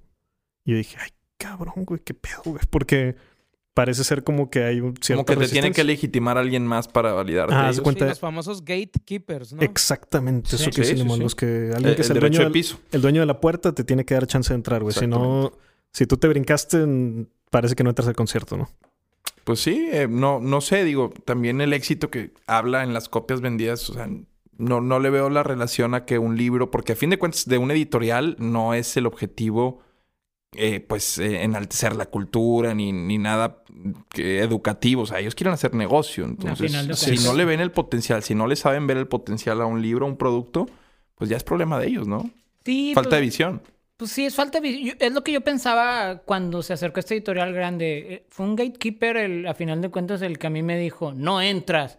Pero tal vez, no sé, quiero pensar que a lo mejor un jefe del jefe del jefe, si lo hubiera visto, decía, no mames, ¿por qué se les fue esto? Sí. O sea, pero pues así es. Yo la verdad no me preocupo por eso, si cuenta o Si no cuenta, no cuenta. cuenta. ¿Para quién, verdad? Si, si soy bestseller o no soy bestseller. Pues chingue su madre. Yo la verdad, a mí me cuenta, me cuenta lo que ya les he dicho mucho. El, Que llegue alguien y te diga que, que le llegue ayudó. alguien y me diga que, que muchas gracias. Sobre todo eso. Gracias, Alan. Ay, cabrón. O sea, de verdad me han mandado historias, gente, o sea, que me dice, es que cuando yo estaba bien mal de este pedo y cosas graves. Y digo, ay, cabrón, mi libro ayudó en eso. Pues gracias. Sí, o sea, sí, gracias por hacer lo tuyo.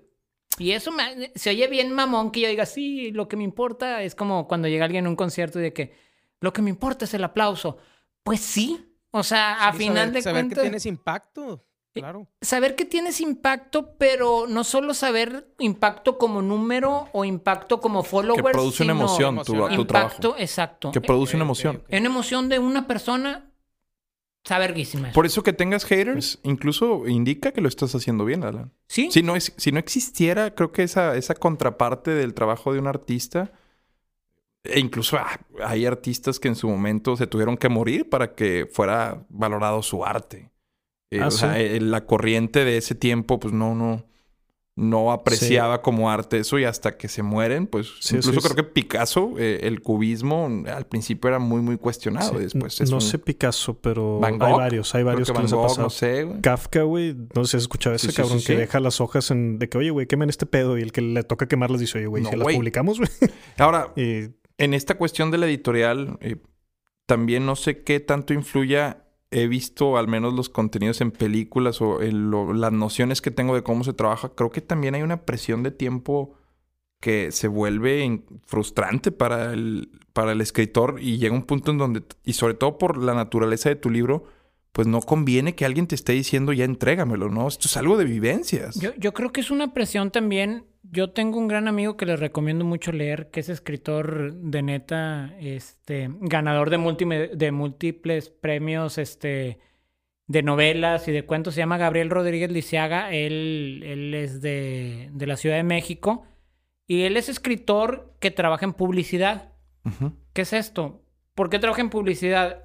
Porque en lo que él está, él escribe y deja el trabajo. Es decir, me voy a dedicar a escribir, pero voy a dejar el trabajo. Pero mientras, o sea, cuando no está escribiendo, tiene que juntar lana en publicidad. Y luego tiene que dedicarse a escribir y ahí lo va haciendo. E- e- Es, es una presión. O sea, es una presión porque eh, mientras no estás escribiendo, pues tienes que también sobrevivir, aunque seas un autor reconocido y buenísimo. Yo les digo que la verdad, Gabriel, no solo porque sea mi amigo, pero es uno de mis autores favoritos. Y este, y es eso, pero yo, yo veo que, que también hay una, hay una presión de, esta, de este punto. Acá el, en el caso del independiente, pues yo me dedico a, a algo y como tal, esto es un proyecto independiente. O sea, A mis tiempos. a mis tiempos, etcétera, se ha movido. ¿Cuánto del proyecto independiente ha tomado mi vida? Cada vez más. O sea, cada vez toma más tiempo. ¿Cuánto el proyecto independiente aporta económicamente a mi ingreso? Cada vez más también. Pero es una repercusión de sin tener la presión de que ya tengo que publicar o si no publico, etcétera, o solo dedicarme a esto. Entonces, sí siento que tiene sus ventajas y tiene sus desventajas la presión que te puede ejercer una editorial. Ah, Y, y lo digo aquí, no niego, a lo mejor un día llega una editorial y nos hablamos bien chido. Hay editoriales que a mí me gustan mucho. O sea, yo de tanto que leo digo, no mames, ojalá tuviera una chance con esta editorial. Porque están bien bonitas. O sea, y es como, bueno, a lo mejor un día se hace. Ah, qué chingón. Y ya veremos. Pero ahorita creo que el sistema ha funcionado perfecto. Totalmente de acuerdo. Oye, y ahorita que decías de publicidad, qué importante también no sé, güey, siento que a veces lo vemos muy industrializado, pero yo cada vez me encuentro más gente, mientras más conozco que te jalan en publicidad, güey, digo, güey, es que le entienden muy bien a los botones emocionales que tenemos, güey, y eso es muy útil para un artista, güey. Y me voy, por ejemplo, con el ejemplo de González Iñárritu, güey, que él dirigió Canal 5 en tu mismo canal, ¿no? O sea, toda esa campaña entiendo que es de él. Y, y a veces siento que como que se quiere hacer menos, ¿no? Como que ah, es, es publicista, pero no es artista, o no sé, güey. Creo que puede ir por ahí. Y... el, el, el, caso que les decía de Gabriel, mi hermano, tengo un hermano que es director creativo, eh, él trabaja en Nueva York en, en Remezcla, que es una plataforma digital para el mercado latino, y él y Gabriel, junto con otro de mis amigos actuales que también se dedica a publicidad, Vallejo, eh, se encontraron en una agencia en Austin y se dedicaban a creatividad. Este, Gabriel Ah, es muy fácil para él desarrollar copies y desarrollar cuestiones creativas de publicidad por lo mismo que es escritor o a lo mejor también es fácil para él escribir por lo otro. Entonces, creo que sí, viene, viene, hay una relación interesante ahí entre, entre publicidad, creatividad y escritura.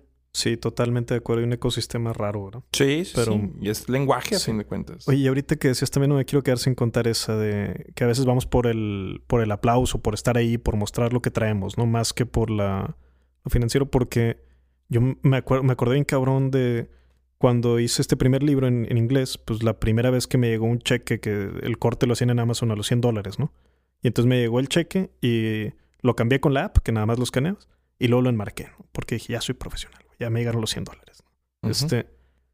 As humans, we're naturally driven by the search for better. But when it comes to hiring, the best way to search for a candidate isn't to search at all. Don't search, match with Indeed. When I was looking to hire someone, it was so slow and overwhelming. I wish I had used Indeed. If you need to hire, you need Indeed. Indeed is your matching and hiring platform with over 350 million global monthly visitors, according to Indeed data, and a matching engine that helps you find quality candidates fast. Ditch the busy work. Use Indeed for scheduling, screening, and messaging so you can connect with candidates faster. And Indeed doesn't just help you hire faster. 93% of employers agree Indeed delivers the highest quality matches compared to other job sites, according to a recent Indeed survey. And listeners of this show will get a $75 sponsored job credit to get your jobs more visibility at Indeed.com slash podcast. That's Indeed.com slash podcast. Terms and conditions apply. What if you could have a career where the opportunities are as vast as our nation, where it's not about mission statements, but a shared mission? At U.S. Customs and Border Protection, we go beyond to protect more than borders from ship to shore, air to ground. Cities to local communities, CBP agents and officers are keeping people safe. Join U.S. Customs and Border Protection and go beyond for something far greater than yourself. Learn more at cbp.gov/careers. Y luego pasa el tiempo, güey. Y de repente me llega un, un día, güey, me llega un correo, el libro estaba en inglés, güey, entonces se distribuía en todo el mundo, ¿no?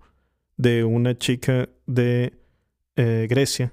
Y, y, me cuenta, güey, que ella tenía, eh, sufría de esclerosis múltiple, una enfermedad degenerativa incurable.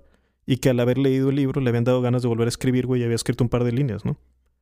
Y entonces volteé a ver mi cheque y me sentí en puñetas, güey.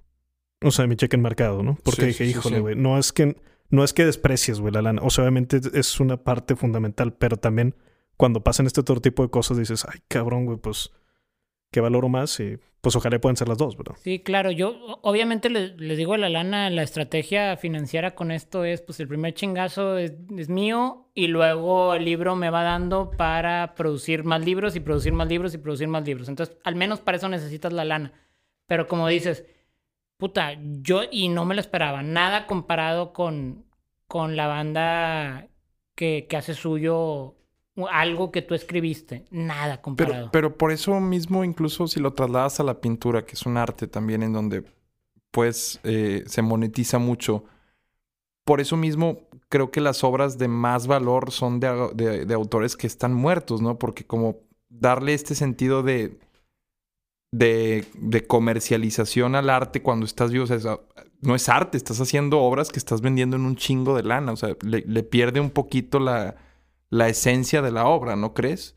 O sea, no, no sé si me explique, pero no es lo mismo que el tiempo le dé el valor, sobre todo con lo que se consumió y sobre todo el público le dé el valor a una obra que solo por ser un autor de un bestseller en un inicio y todo lo que viene después, pues no necesariamente es bueno, güey. Es que, Eh, o es, es, es- es ahí también interesante Sí. cómo lo maneja la editorial, güey. Sí. El caso de Stephen King, por ejemplo. creo yo que hay muchos intereses así. Recuerdo una vez un profesor me explicaba ese caso de H.P. Lovecraft, ¿no? Que Ujú. él, este El güey... creador de los monstruos, del concepto. Sí, todo del esto, ¿no? Cthulhu, ¿verdad? De todo el mitos del Cthulhu. Y ese güey, haz de cuenta que publicaba en revistas. Que en ese entonces, ahorita ya cambió la ley, güey. Ahorita si tú publicas cualquier cosa en Amazon, lo autopublicas, güey. Automáticamente está cubierto por el copyright en Estados Unidos. Que en teoría es en todo el mundo. Ujú. Pero antes no, güey. Y cuando este güey publicaba, si no seguían los lineamientos y no lo registraban ante la oficina, no quedaban publicados. Y era el caso de Lovecraft, ¿no? Porque se lo compraban ahí por poquito dinero. Y eran estas revistas tipo Pulp. Y se distribuían así por centavos y la madre. Y de poquitas en poquitas. Entonces, nada de lo que escribió Lovecraft tiene copyright, ¿no? Y ese güey se hizo mucho más famoso cuando se murió, güey. Y yo lo veía así de una forma medio romántica, diciendo, no, güey, pues es que valoraron y todo. O sea, después. Y un maestro me decía, pues sí, güey, pero también es que lo pueden explotar comercialmente, güey. O sea, y hay un interés ahí de cualquiera que diga, ah, güey, hago una compilación de cuentos de Lovecraft y la vendo, Ujú. y pues es lana, ¿no? Sí, sí, y sí. lo mismo pasa con las cosas que pasan a dominio público, tipo Frankenstein, que cada año vemos una película nueva de Frankenstein y de Sherlock Holmes. ¿Y, ¿y por qué hay varias? Pues porque ya nadie es dueño, güey, pero entonces se presta que lo Sí, comercialices. exactamente. O sea, es- eh, a veces se hace Sí. grande por, lo, min- por el poder que tiene de hacerse grande, no Sí, porque, sea tan se bueno. puede comercializar y cualquiera lo hace. Yo En prefiero pintura- hacerme famoso vivo. Y ahora con los, con los consejos pues para sí, sonreír cabrón. en las fotos, puta. güey. Sí, cabrón. Es, es bien, O sea- es muy, muy fácil. No sé, depende también la sonrisa. Puedes tirar una tres cuartos, una sonrisilla tres cuartos que no es nada pretenciosa, pero manda un mensaje de estoy de buenas. güey. Yo, yo tengo que trabajar en eso. Debo decir que lo que me ayuda, la verdad, es que es que soy guapo, güey. Sí, sí, sí, Ese eres es bien parecido, punto, cabrón. Ese es el punto bueno. Pero Punto si no fuera guapo, sí Aparte de sería ser un guapo es pendejo creérsela, completo. Sí, sí, sí, obviamente. Sí, no mames. Pero sí, siempre es algo como que, ah, voy a sonreírlo. Ah, Ah. que, ah, la- y luego, güey, no, no está ¿Sabes qué chido. pasa? Que no es, eh, no es una, es muy difícil sonre- eh, fingir una sonrisa, gen- o sea, ge- pues es que hasta, Sí, es, sí. hasta es un pleonasmo decir, pues fingir una sonrisa genuina. No se puede, ah, güey. Una sonrisa creíble. Exactamente, es imposible, güey. Entonces, si no estás acostumbrado a sonreír, ¿por qué te daría gusto que una persona te pida así una cosa? ¿Por qué vas a estar feliz, güey? La- Entonces, la, la convocatoria esa que si me ven en la calle, este, me pidan una, una foto para que vean que ya evolucioné después de este podcast. sí, Ah, cabrón. O sea, si me ven y dicen, no mames, güey. Su pinche sonrisa, qué pedo, güey. Se los debo, se los debo a ustedes. güey. Y sí, O sea, O sea, por ejemplo, eh, lo primero que invertiría yo en, en mi hijo, si tengo uno o hija, sería en, en una ortodoncia si no, si no pinta bien la sonrisa, güey. Te abre mil puertas, cabrón. Creo yo, güey. Una sonrisa, cabrón. Órale, Transmite mucho, güey. Aunque suene cliché, creo que una buena sonrisa te puede... Te puede conseguir hasta un trabajo, Alan, creo yo, cabrón. la banda con la que me junto, entre ellos hay un dentista y le decimos el dentista del artista. Porque nos atiende a nosotros. Entonces, ya, está chido. Entonces, este... Es de que el dentista del artista y vamos nosotros. No, pero el vato es como, era músico, marimbo, este, era músico y tal. Y entonces se le quedó el dentista del artista y es como, a ver, ¿quién te cuida tu sonrisa? Es importantísimo Sí, que vayas con el dentista del artista. Sí, sí, sí. Entonces, este, solo Ah, bueno, no es en Merca. el- Le hicieron el- su marca el-. Hay uno, que- de hecho, hay uno que el, el- el dentista de las estrellas, o no sé, ahí en, en No sé. Instagram, güey, creo que. O el, el, el ortodoncista de las estrellas, pero en todas. Es en- importantísimo. Sí, sí, güey, hay gente que se vende así, cabrón. El Sí, vidente totalmente. de las estrellas, güey. Totalmente. La asociación que hagan ahí Siempre, pues, es siempre. En todo hay algo de las estrellas, güey, en toda profesión. O- otra Así es. cosa, ahorita que dijiste evidente, do- dos jueguitos más que en el del libro. Uno es que tiene tamaño de una Biblia de motel. Eh, Sí. ¿Para qué? Pues es que es como esas Biblias que están en los moteles gringos. Bueno, y el diseño también es inspirado en esas Biblias. Entonces, ese es otro de los jueguitos. Y, y este, me acordé ahorita en, en- en- en lo que estábamos porque dije, pues sí, me faltó, me faltó decirles que, que de repente... El blanco y negro de- eh, representa así como una dualidad, una ambivalencia, un yin yang, o, o sea, diferencia un libro de otro en ese sentido el color. No, solo quería que el blanco pareciera Biblia de primera comunión. Ya. Este, de hecho, el día de la presentación del blanco, Estuvo bien chingón porque fue ahí en la, en la terraza del Maverick, en el Gypsy, que Buen- son buen buenos lugar, amigos. cabrón. Y me prestaron el lugar y lo que pasó, yo siempre me he visto de negro, tengo yo creo unos 8 o 9 años que no uso otro color. Este, siempre me he visto de negro. El día de la presentación del libro salí vestido de blanco y con el libro lo traía así, eh, agarrado en lo alto como una misa y luego me iban echando humo. Entonces, mientras sonaba este The Passenger de Iggy Pop y era como un momento religioso muy interesante. Entonces, este The Passenger es la, de, la del soundtrack de Trainspotting. es esa, es, Es, esa. en la que Mark Renton al final se está yendo ya. Es esa. Te I am the passenger. Qué joya de rola Sí, sí, sí, esta, sí, sí. Entonces, Qué buena así rola. empezó, así empezó. Ese es otro de los jueguitos. A mí me gusta, me gusta jugar con, con el libro. Entonces, el tamaño es un jueguito, este, los colores es como no irme al mame. Tengo ahorita un, un cotorreo interno de, de qué color va a ser el tercero. Ese es- eso es lo que más me, eso es lo que más me preocupa ahorita en la vida. Está cabrón. Pero ya estoy casi. Ya ¿Gris? estoy casi ahí. Pues la- hay gente que me dice, oye, gris, hay gente que me dice azul. No sé, vamos a ver. Rojo, cabrón. Va a tener que ver con el contenido. Sí, claro. O sea, el contenido va a dictar, va a dictar este de qué color va. Oye, Alan, ¿y para episodio 3 ya tienes pensado cómo vas a sacar la foto en la granadera o no? Para episodio 3, o sea, voy a necesitar que eh, cometer algún delito. Sí, cabrón. Sí. Este, menor, nada más para que me Sí, sí, vayan sí, y sí, sí, sí, sí, porque sí, sí. tampoco. Entonces, de, de un ratito, de una noche en la Sí, celda, sí, pero sí. no. ni una noche, nomás así que de paseo llegamos y pagamos y nos Sí, regresamos. puede ser. ¿Qué, qué, qué te viene a la mente que pueda ser Este, así? Tomar en la calle. Sí.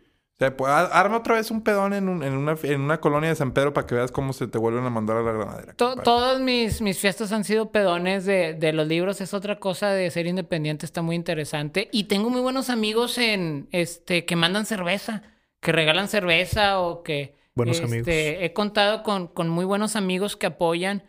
Entonces, puedes este, dar por seguro que va a ser un pedón y que la policía me va a llevar. Gracias, Limón. Me Hay, hay- hay una- casi casi hago una Ah, asociación de los que les gusta escribir y los que se dedican a escribir con, con este lado bohemio, sobre todo del, pues no alcoholismo, no, pero les gusta mucho empinar el codo, ¿no? A los que escriben. Pues no sé qué tan cierto sea o, O sea, no, no o sé, qué, o no qué sé. tanto sea. No que sean alcohólicos, obviamente no, pero sí va asociado también a que en sus ratos libres, pues, ¿te gusta ponerte un pedón o no? Pues yo creo que cualquier profesión. ¿no? Sí. Bueno, mis amigos ingenieros civiles son iguales, güey. Y Igual. mis amigos que he conocido a veces, bueno, ya mm, lejano, pero también de fútbol, también les gusta el pedo. sí, De, sí, sí, o pues, sea, Es tomar, güey. sí, güey. Es de- universal. Supongo que en comunicación hacer igual, güey. Sí, como A mí me les gusta, es, es, es una parte bonita. Me gusta mucho cuando hay música este, en vivo, tomar y echar una cheves y un vino, aunque yo tengo ya varios meses que, que no tomo. Ok, abstemio, te... Sí, tengo varios meses que estoy en ese experimento. ¿qué te gusta escuchar? Puta, un chingo. House acá este Afrobeats en O el sea- Maverick y esta onda. No, no es tanto lo mío. Yo escucho de todo. Yo siempre tengo esta premisa en música. Es como el día que te atrasas y empiezas a criticar, es como que ya valiste madre y te hiciste eh, ahora sí un señor hecho y derecho que critique que es que esa música está bien fea. Sí. En mis tiempos había mejor música. Entonces siempre he sido muy abierto. Yo tengo, tengo dioses tal vez musicales como es Radiohead y todo lo que haga Tom York por fuera, como es Gustavo Cerati, eh, Andrés Calamaro, David Bowie, Iggy Pop, The Clash, este, etcétera, etcétera, etcétera, eh, Sex Pistols y esa parte punk. Pero yo sin pedos puedo escuchar trap, puedo escuchar reggaetón, puedo escuchar este a Natanael, ¿cómo se este puedo escuchar la plebada? O sea, no tengo pedos en me gusta mucho eso, me gusta mucho saber qué está pasando, porque de repente la gente dice, "Ay, no mames, no sé, vamos a decir el caso del reggaetón." Es de que me, me toca ver mucho estos posts y más yo creo que por la gente que es como de mi edad es de que estos posts de que ah, ojalá que salen los niños tocando una canción de Foo Fighters, ponle. Ese, había un post así de que Foo sí, Fighters sí, sí. y luego ponen más niños como estos y que muera el reggaetón y que eres un puñetas. O sea, para mí eso porque, a ver, hay rock bueno y hay rock malo. Hay reggaetón bueno y hay reggaetón malo. Hay trap bueno y hay trap malo. O sea, toda la música hay que saber apreciarla y ver que eso es una parte de una expresión del momento que se vive y de la cultura que se vive. Entonces, por eso yo no me limito. Pues, Obvio, tengo mis favoritos. O sea, te digo, los, la, la gente, la gente que está en la cumbre, todos los que te mencioné, es como, eso es lo que me gusta Sí, tus escuchar. maestros, el estándar, digamos. Pero yo escucho de todo. Natanael Cano lo descubrí hace poquito y estaba bien interesante. Eso es como, como trap, ranchero, corrido, narco. Ok. O sea, está bien interesante. Como fenómeno. Es que me gusta mucho ver las cosas. Luego le- no, no les platiqué esto. Yo era maestro, he sido maestro en universidad de muchas cosas. Fui maestro de metodología de la investigación científica mucho tiempo. Y también fui maestro de tendencias del diseño. Pero la parte de investigación es eso. Yo muchas cosas de mi vida luego me doy cuenta que las hago como una investigación. Es, ¿qué voy a escuchar? Ah, me dijeron de, ese, de la plebada. ¿Qué es la plebada? Ah, pues son unos morros que tienen como ritmos mexicanos de trap, pero con trap, etcétera, y cantan narcocorridos. A ver, vamos a escucharlos. Investigación. Y algo tiene que salir. Si te adentras en un mundo, lo desmenuzas. Lo desmenuzo, pero sin pedo. Pero te abres a él, exacto. Me abro a él, o sea, sin pedo. Mucho tiempo de mi vida acabo de after en el Topaz y es música electrónica y es lo que música, menos. cabrón. Es lo que menos, no que entienda, pero de repente identifico, pero acabo en el Topaz. sin El pedos. mejor, el mejor eh, lugar de after, pues, o incluso ni siquiera de after de fiesta, es, un, es el Topaz, cabrón. El Topaz. Tradición, muy buena música, buenos DJs, cabrón. Me gusta Cuando traen mucho. eventos está chingón. Hay que llegar después de las 2 de la mañana. Sí, sí, es sí, un error llegar antes de, la, de las 2 de la mañana. El sábado, exacto, a menos que vayas, eh, cuando estaba soltero, solía ir a veces, te llevabas una morrilla ahí, y la neta era muy, muy buen plan para... Y la cheve está barata antes de las 12, creo. Y ese es un antro que muchos no les gusta ir porque lo asocian como, como antro gay. Y siempre he dicho que el Topaz es un antro que no, no le funciona salir del closet. Aunque sí es un punto en el que, digo, siempre hay alguien con masculinidad frágil que no le gusta ir ahí. De hecho, muchos amigos cuando yo les decía, vamos al Topaz, dicen, no, ni de pedo, güey. La última vez que me llevaste ahí, güey, me, me puse bien incómodo. Le digo, ah, bueno, ya es tu pedo, güey. Yo voy por la música, cabrón. Ya, ya es tu pedo si, si crees que alguien te puede en un antro, güey, hacer cambiar de orientación sexual en una noche, Eh, eh, cabrón. eh, Sí. eh, esa, digo, ese, ese nos da para todo un tema, pero claro, eh, o sea, es- es que sí deberían ser los lugares como, hey, aquí todo. Eh, Pero ¿estás de acuerdo conmigo Sí, que, que no le quieras, conviene decir, claro. eh, ah, sí, somos eh, un antro gay o la chingada? Y realmente podría pasar por un antro gay, pero porque sí hay una gran cantidad, pero sí, no. pero creo que pues lo que sea, no le conviene. ¿sabes de qué? No le conviene y aparte allí lo que rige es la música, güey. Sí, Ves pero a es que todos también, metidos en la ¿para qué música. te sesgas? O sea, Sí, que, sí, sí. pues más bien es de que, ah, güey, pues aquí el que quiere venir viene, güey. Exactamente. Los regios son muy especiales. Sí, sí, este, sí, sí, sí. Los sanpetrinos más, pero... Y que ahí va mucho San Petrino. De hecho, a las- Sí, después de las dos después de llega las dos mucho, llega mucho San Hay de todo, yo disfruto mucho el Topaz, este, el, el- disfruto mucho, yo nomás voy a tres lugares y ya, y es como... El Maverick, el Topaz. Voy al Pinto, al Maverick y al Topaz. El, el, el amigo de... El DJ del Maverick es amigo de Loco Furcade. ¿Lo conoces? No ¿Quién? sé. Que trabajaba en gobierno, de hecho, con, en el gobierno de Jaime Calderón. No recuerdo su nombre, pero el vato es buen... Es buen, buen pelado. Lo conocí un rato. tengo muchos amigos de la fiesta, unos tocan y otros, este, etcétera. Pero sí, a mí me gusta como encontrar estos lugarcitos que son amigables y el Topaz es uno de ellos, les digo, el Pinto es otro que es más barecito y sobres, Sí. caigan todos. Entonces, y también hablando porque empezamos con la música, por ejemplo, el Pinto toca un tipo de música también que va muy de acuerdo a lo que me gusta, lo primero que les mencioné. Yo siempre he sido como que esta, si me dices qué es, es como indie rock, mames, pero te puedo acabar, te digo, sin pedos escuchando hip hop y Sí, sí, Cártel sí, de Santa y lo que quieras, pero yo soy más a la tirada del indie rock y clásicos. Que ahora que salieron la lista de, de Billboard de los... As humans, we're naturally driven by the search for better. But when it comes to hiring, the best way to search for a candidate isn't to search at all. Don't search, match with Indeed. When I was looking to hire someone, it was so slow and overwhelming. I wish I had used Indeed. If you need to hire, you need Indeed. Indeed is your matching and hiring platform with over 350 million global monthly visitors, according to Indeed data, and a matching engine that helps you find quality candidates fast. Ditch the busy work. Use Indeed for scheduling, screening, and messaging so you can connect with candidates faster. And Indeed doesn't just help you hire faster. 93% of employers agree Indeed delivers the highest quality matches compared to other job sites, according to a recent Indeed survey. And listeners of this show will get a $75 sponsored job credit to get your jobs more visibility at Indeed.com slash podcast. That's Indeed.com slash podcast. Terms and conditions apply. Step into the world of power, loyalty, and luck. I'm gonna make him an offer he can't refuse. With family, cannolis, and spins mean everything. Now, you wanna get mixed up in the family business. Introducing The Godfather at ChumbaCasino.com. Test your luck in the shadowy world of The Godfather slot. Someday, I will call upon you to do a service for me. Play The Godfather now at ChumbaCasino.com. Welcome to the family. VGW Group. No purchase necessary. Void where prohibited by law. See terms and conditions. 18 plus. Del grupo rock del año creo que estaba Imagine Dragons, güey. La gente estaba vuelta loca, güey.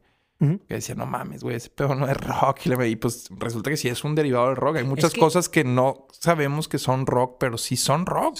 pero rock alternativo o un derivado del Sí, rock. yo creo que también eso, creo que para bien se ha ido perdiendo, que antes era, es que tú qué eres, güey, ¿no? Y hasta el qué eres Sí. y ponerte la categoría. Y si eres punk o eres rapero, entonces... Metalero y- O, o- pero tienes que ser uno y los otros no, güey. Está Tigre prohibido. Sí, haz de cuenta, como una encajonar y se chingó, ¿no? Y, y eso que se ha dejado, güey, a mí me agrada mucho, güey.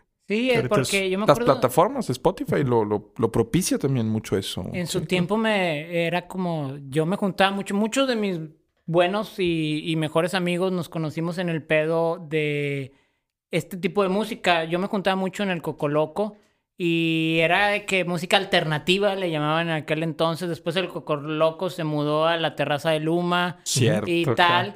Pero era como, ah, entonces son alternativos. Pues sí, pero ya no ya se quitó eso porque ¿cómo defines qué te gusta? Porque abarca tanto lo Sí, alternativo que puede ser fusiones de muchas cosas. Entonces, qué bueno que no se le llame de alguna forma. Este, incluso digo, creo que es parte de lo que el reggaetón últimamente ha estado haciendo, movimiento música urbana. Sí. Pa- porque ya hay fusiones de trap con reggaetón, con hip hop, con... Entonces también se va...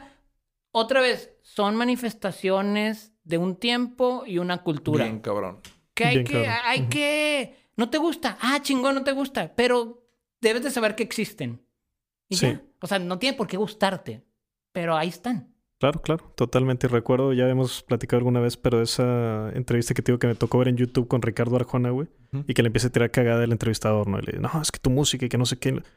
Y entonces se para Arjona, güey, y le dice, oye, güey, pues deberías escuchar lo que sí te guste, güey. Y se para y se va a la chingada, ¿no? Y yo dije, pues, ¿qué razón Pues tiene, güey? sí, Pues, o sea, le decía, si le metieras más tiempo en lo que sí te gusta en vez de estar ensimismado con esto no está chido, pues igual lo disfrutas más, ¿no? Claro. El camino. Así son los contenidos, güey. Sí, güey. Oye, y ahorita también para este, irnos por ahí de... Decías hace rato de que los escritores y la tomada, güey. Y quería platicar con Alan a ver qué pensaba. Porque me...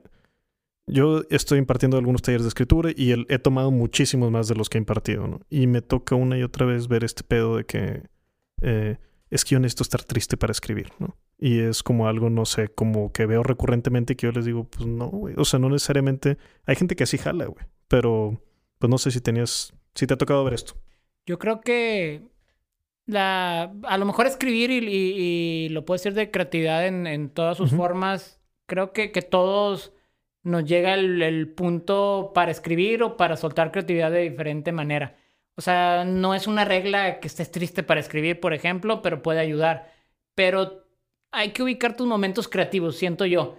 Y a veces sí es cierto que la tristeza te puede producir en cierto punto un grado de creatividad que puede llevarse a la escritura o puede llevarse a otro tipo de expresiones. Sí es cierto porque lo he visto en casos de escritores, de fotógrafos, este, de ilustradores, pero no, no es una regla. O sea, para mí no es una regla.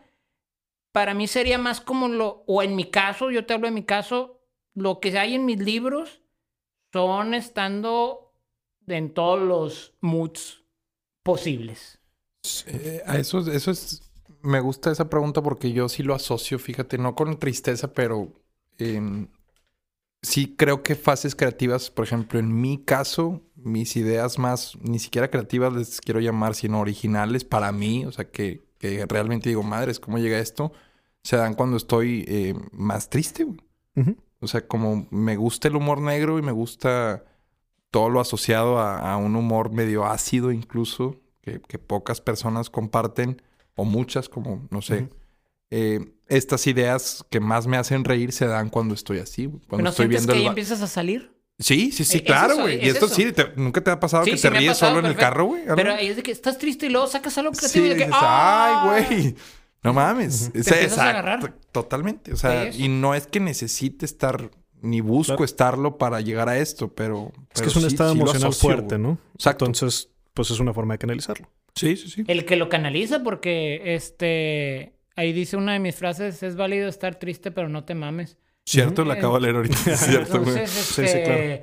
sí, está chido. O sea, Es eso, exacto. qué, no- qué bueno también que disfrutemos nuestra tristeza y que nos lleve a ese punto, puta, está con madre. Yo lo he sentido muchas veces y es como, verga, de, la- de esto triste que estoy, no sé cómo salió un chispazo y como dices, ay, Sí. me agarré y vámonos. Y sacas algo. Bueno, ahora agárrate de lo, Exactamente. de lo que sigue. No te vuelvas a. Y por eso No, estoy bien no, triste. No, no, que no, no, no, no, no se trata de eso. O sea, un estado completo o, o constante de tristeza no, pues, no le es benéfico a nadie. Tienes que encontrar ese, tienes que apreciar y ser consciente de esa tristeza para precisamente salir de ella, creo yo, güey. O sea, para, o sea, si sientes que estás triste, a lo que voy, o mi mensaje es, dale entrada, dale cabida a la tristeza. O sea, no tiene nada de malo, güey. Yo soy pro felicidad y pro infelicidad. Sí. O sea, está chido. O sea, te pueden llevar a, a lugares interesantes. Los dos, si, si hacemos otra vez ese ejercicio de cuestionarnos y saber cómo hacerlo. Es, es- es lo que nos falta y creo que es parte del éxito del libro. Si buscar alguna respuesta de por qué ha tenido éxito es porque ayuda a cuestionarnos los momentos difíciles. Pero los que más lo aprecian, Alan, creo que terminan siendo los que no lo abren con la intención de curarse algo, de alcanzar una mesa. Porque creo que las expectativas ahí también hacen que, que estos haters también se hagan ruidosos. O sea, no sé, puede que alguien crea que con el libro va a alcanzar o, o- o le atribuye cosas mágicas a un libro y no funciona así. Creo. No, porque de hecho e- el libro no es un libro mágico ni es un libro de autoayuda Que puede, no, tampoco. ojo, puede serlo. Pero puede serlo. Pero a eso eh, iba. o sea, no, no tiene esa intención de tu parte ni le estás diciendo a alguien, mira, güey, este es el manual de la felicidad, cabrón. Pero si estás en una etapa de tu vida en la que esas frases fungen como, como botones emocionales, claro que puede tocar, güey. Claro, cabrón. Claro. Claro. Entonces, sin buscarlo, creo que lo tienes que escribir sin buscarlo, sin, sin el objetivo para que precisamente cause eso. Acabas de dar en el en un punto bien importante del reto que fue escribir el libro 2. El libro 2 salió con un fue no digo difícil, pero yo muy comprometido a no escribir lo que yo sabía que estaban esperando que escribiera después del libro 1, sino a seguir true en lo que yo estaba pensando y quería expresar sobre la vida en ese momento. Porque podía haber puesto una frase que yo sabía que iba a quedar nada más por decir del amor. ¿Hay más enojo en el segundo libro? Sí, tal vez. O sea, no enojo, pero ah, está un poco más crudo. O sea, está un poco más crudo de, de decir, cabrón, eh, eh, te estás gastando tu vida en pendejadas. O sea, es la- esa es la parte cruda. No, es enojo, pero es de que, cabrón, se te va este pedo. ¿Cuál dirías tú que fue en el lapso de tiempo que te tardas en escribir el segundo? O sea, en ese inter de cuando escribes el primero y el segundo, ¿cuál es tu vivencia más marcada o más en la que emocionalmente más te marca para darle esa intención al segundo? De hecho, abre la última hoja. Y ahí viene La última, la hoja negra. hoja negra. Y al final te mueres. Ese, ese tiene esa frase. Bueno, ese icono que viene ahí, si lo volteas, es una calaverita, pero si lo volteas, es un punk, es un niño punk sonriendo con un corazón en la frente. Sí. sí, un Entonces niño es- punk, es cierto, con la, con el, la moja. Que me, que me lo tatuó mi, mi tatuador Robert aquí. Este. Y, y habla de eso, es. Al final te mueres. ¿Qué vas a hacer con tu vida? Vas a hacer. Vas a vivir. Vas a decir esto es lo voy a vivir como punk y, y voy a aprovecharla, o me voy a clavar en que me voy, me voy, voy a valer verga. Entonces, eso, o sea, pues te digo, es fuerte, pero también es, abre los ojos. O sea, abre los ojos. Este pedo se nos acaba. Y ese libro va mucho de eso. En el libro tercero no voy a hablar nada de eso.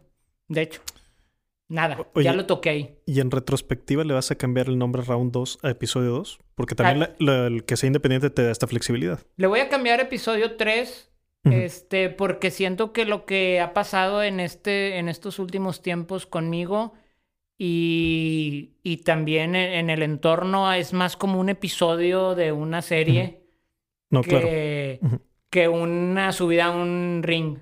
Ok, ok. Sí, pero y la pregunta iba más bien, o sea, en retrospectiva, o sea, los siguientes Round 2 que imprimas, ¿le vas a cambiar el nombre Ah, a no. episodio 2? No, este sí ¿O se ya quedó? Este sí se se queda. No, es un, yo soy un desmadre. Se queda round sí, 2, sí. episodio 3 y luego el 4 se va a llamar parte 4 y... Sí, no, podrías sí, sí, aplicar así tipo George Lucas, de que el 1 era el 4, güey, y luego 4, 5, No. 6, sí. Un día alguien este, va, va a comprender toda, toda este, todo este juego, pero es eso, es, es un juego sin reglas.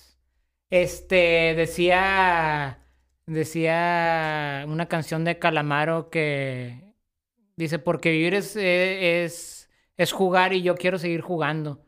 Entonces, este, pues de eso se tratan también los libros mucho, de seguir jugando. Hay, hay una razón que yo encuentro de principal éxito para tus libros y también siempre me ha gustado ver como las, las tendencias, no sé si ustedes compartan como algo cíclico, o sea, Ujú. En todo, en todo. Un péndulo. Exactamente, es un péndulo, todo va y, y viene, pues. Y creo que mucho del éxito de las cosas pasan por algo o no. Es que sí entramos en una época en la que le empezamos a rebuscar todo, a encontrar. Entonces, este lenguaje tan directo, tan conciso, tan sencillo en, en las pequeñas frases, pues sí es, un, es, una, es una refrescada. Sin embargo, creo que también vamos a una época en la que ya este lenguaje pues empieza a ser el común de nuevo. En ese sentido, el libro es atemporal. ¿Crees también que el libro vaya entrando en fases en las que no sea exitoso y después sí? O sea, ¿cómo ves en, en- en cinco años tu libro? ¿Cómo lo ves en el, en el, en el futuro, pues? A, a mí me asusta porque yo le daba menos vida, ¿eh? Que lo que tiene ahorita. O sea, yo le, yo pensé que este pedo iba a durar un año y se acabó y me he dado cuenta que no. Va y vuelve, ¿cómo se comporta? Va, va y viene y más bien tiene una vida propia muy interesante. Cobra vida y de repente es como una ola, se va tantito y lo ¡fum! llega otra vez. ¿En qué se basa? Créeme que con todo mi conocimiento sobre comunicación y cosas que tengo, no he podido llegar. No he podido llegar. Seguir, o sea, yo por eso digo, pues yo voy a seguir haciendo lo mío sin pensar en si va a durar cinco No, años y o es que diez. sí, toca, toca a las personas correctas en momentos que no defines tú. Eso no te toca a ti definirlo. El, el libro blanco le metí unos microrelatos que son todas las páginas negras que están ahí, como un experimento de seguir haciendo cosas que yo quiero sin este sin necesidad de pensar va a funcionar y esto me va a ayudar a que dure más tiempo. Pues no, yo siempre he dicho que el libro tiene una vida propia y a veces me pinches asusto mucho hasta de lo que escribí. O sea, acabo de pasar por una cuestión pa- fuerte de vida y cabrón, parece que me escribí. O sea, pues es que sí me escribí los libros, pero parece que el yo del pasado le escribió al Alan del futuro o al que estuvo viviendo esa, eso difícil que, que acabo de pasar, porque cada pinche frase me quedaba. Y a lo mejor así es con todos, ¿no? Mira, esto está Sí, bueno. si te agarran en diferente momento, como decía Adrián. Dice, shot, shot, shot. No mamen, no tomo. No tomo shots, me hacen mal. Shot, shot, shot. Ok. Otro, pero todos al mismo tiempo, cabrones. Shot, shot, shot. Mañana ni te vas a acordar de lo que me estás diciendo. Shot, shot, shot. El número que usted marcó no está disponible o se encuentra fuera del área de servicio. ¿Le hablaste. ¿Le hablaste una ex, carnal? Digo de que, Está que, con madre este, que no he hecho este, el, este pedo. Entonces sí, creo que ese, ese, Ese, pues, digo, dicho, ese es mi favorito, güey, de, lo- de los microrelatos. Este, es ese. Creo que a todos nos ha pasado en alguna parte de la peda cagarla, ¿no? Este. Toma. Y seguir, el, seguir ahí el juego como que, ay, yo estoy con madre, lo estoy haciendo todo bien. Y luego que, ay, cabrón, no, güey, lo estás haciendo todo mal. Sí. Parte de la diversión. Qué chingón, qué chingón. Oye, Alan, va un par de veces que dices ahorita en esta plática, y ya te he escuchado decirlo en otras ocasiones, que dices, hice este libro, en lugar de que normalmente decimos, escribí este libro. Y creo que es porque eres parte dueño de todo el proceso. Sí, eh, yo siempre platico eso. Hice un libro porque yo lo diseñé, yo hice mi propia revisión de textos, yo lo llevé a la imprenta, cargué las cajas de la imprenta, las almacené, hice la tienda en línea, lo llevo a todos los lugares, yo armo mis propias presentaciones. Entonces, más que solo escribirlo, lo hice o lo estoy haciendo todavía, porque no he dejado de hacer este libro. Mm, el, el tener, no sé, por ejemplo, ahorita se está dando que muchas tienditas en la Ciudad de México están pidiendo el libro, es seguir haciendo el libro y voy allá y me junto con las tienditas. E- e- Es más que escribir, es más que escribir un libro. Estar metido hasta en la parte del diseño, este, a mí eh, me gusta mucho porque pues yo la mayor parte de, de mi tiempo me dedico a cuestiones de, de diseñar. Ya no diseño, soy más un director de arte, tengo gente en una agencia de diseño que, que tengo, pero me gusta mucho. Entonces, estuve en todo el proceso, pero todo el proceso es eso, es hasta cargar las cajas, ir a la imprenta. En la imprenta me dejaron meterme a la imprenta, cosa que no pasaría en, con editorial. Me dejaron meterme a la imprenta, estar con los señores que están imprimiendo, ver cómo salen las hojas. Cuando ya están, agarrar un diablito y cargarlo todo en mi carro.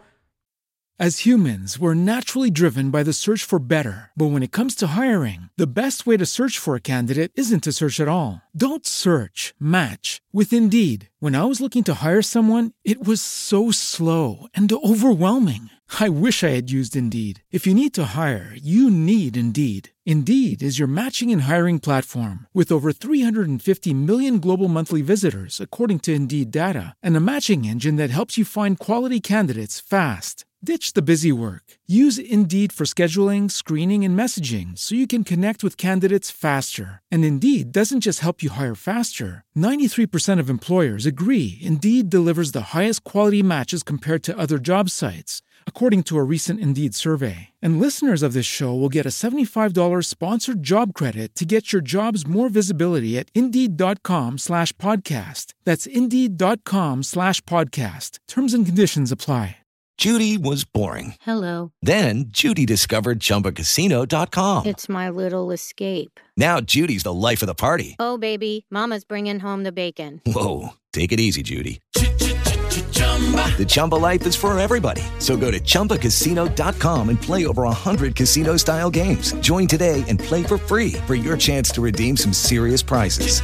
chumba ChumbaCasino.com. No purchase necessary. Void where prohibited by law. 18 plus terms and conditions apply. See website for details. Eso es hacer un libro. O sea, y, y a mí me, me, me da mucho orgullo ser que haya sido así. Claro que te tiene que dar mucho. Es- orgullo. está muy cabrón que, que- que he podido, o he podido hacer, eh, tener toda esta experiencia y decirles, no mames. O sea, no te puedo decir, es lo mejor que me ha pasado en la vida. No sé, pero tal vez. En, en, un, en, un- en, algunos, en algunos campos de la vida podría ser de lo mejor que me ha pasado hacer este libro. ¿Qué Ah, más huevo, te ha sí. dado estas satisfacciones? Es pirámide de Maslow. O sea, realmente sí. en- en- ¿Qué otra cosa en tu vida te daría más satisfacción que esa? Sí, pues es que las satisfacciones de la vida también vienen de muchos rubros, Sí, claro, claro, formas y colores. Este, Pero el reconocimiento que creo que es el que está en la punta es ese, o sea, que alguien llegue y te diga que estaba enferma y tu libro le ayudó, o en tu caso también, eh, lo que te hizo sentir así con el cheque, o sea, eh, creo que sí difícilmente algo, o sea, te lo pregunto, ¿qué otra Ah, cosa? Hay otra, hay otra que viene ahí en los libros. La dedicatoria de los dos libros está, es para mis sobrinos. Ujú. También una idea al hacer este libro, los primeros 100, era como, yo quiero dejar algo de lo que pienso para mis sobrinos. Y decirles, ¿sabes qué? Esto piensa o pensaba, no sé en qué tiempo lo- ellos lo puedan leer y decir, tu tío. Y de que te ayudó o no te ayudó. Y esa es una motivación y una satisfacción. Este, no hacerlo para el reconocimiento, sino hacerlo para que dos morrillos, un tercero que acaba de nacer, un día de su vida, me reconozcan. Ah, huevo. Ese es el reconocimiento que quiero. Incluso en el segundo libro viene una frase de mi sobrina en aquel entonces de cinco años, este, una frase que se me hizo bien fuerte y, y tiene que ver con el libro y la puse ahí, pero a final de cuentas, ese es, por alguna razón es el reconocimiento que busco, el de esos tres morrillos. Y hace poquito mi sobrina, que ya va a cumplir siete, la próxima semana me dijo, ¿tú a qué te dedicas, tío? Y me dice, ah, no, ya me acordé, eres artista. Entonces, y es como ese reconocimiento. Claro. Claro. Ese me da una satisfacción. Está bien chido el reconocimiento de, de, de, de, de mucha gente, de 55 mil punto un followers que tengo de manera orgánica sin nunca haber pautado nada Sí, en, sí, en sí. Instagram. Está bien bonito. Lo agradezco desde el fondo de mi corazón con todo y lo amargado que soy, porque a veces también soy muy amargado. Les tengo mucho cariño sin conocerlos. Pero ay, cabrón, cuando te reconoce, como en este caso mis sobrinos, que fue por algo de lo que hice el libro, es de que, güey, lo estoy haciendo bien. My job here is done. O sea, lo estoy haciendo bien y hay que reconocer, tenemos que reconocer cuando hacemos las cosas bien. O sea, a veces decimos, no, no, todavía es parte de un camino que más allá y se lo debo todo a mi público y de que, no, cabrón, lo estoy haciendo bien.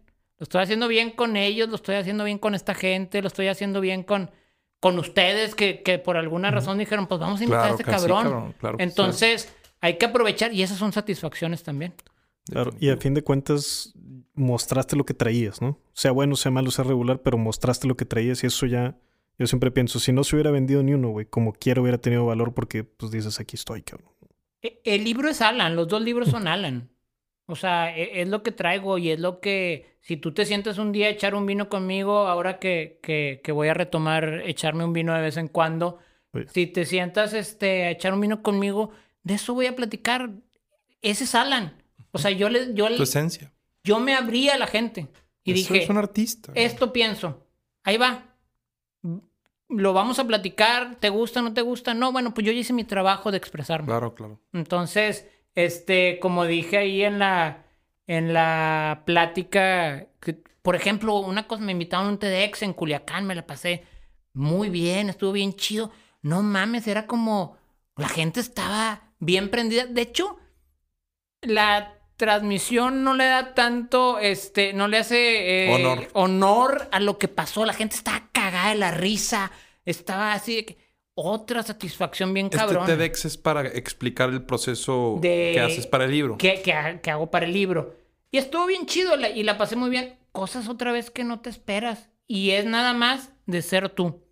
De ser, y es como, no hay personaje detrás, no hay truco detrás.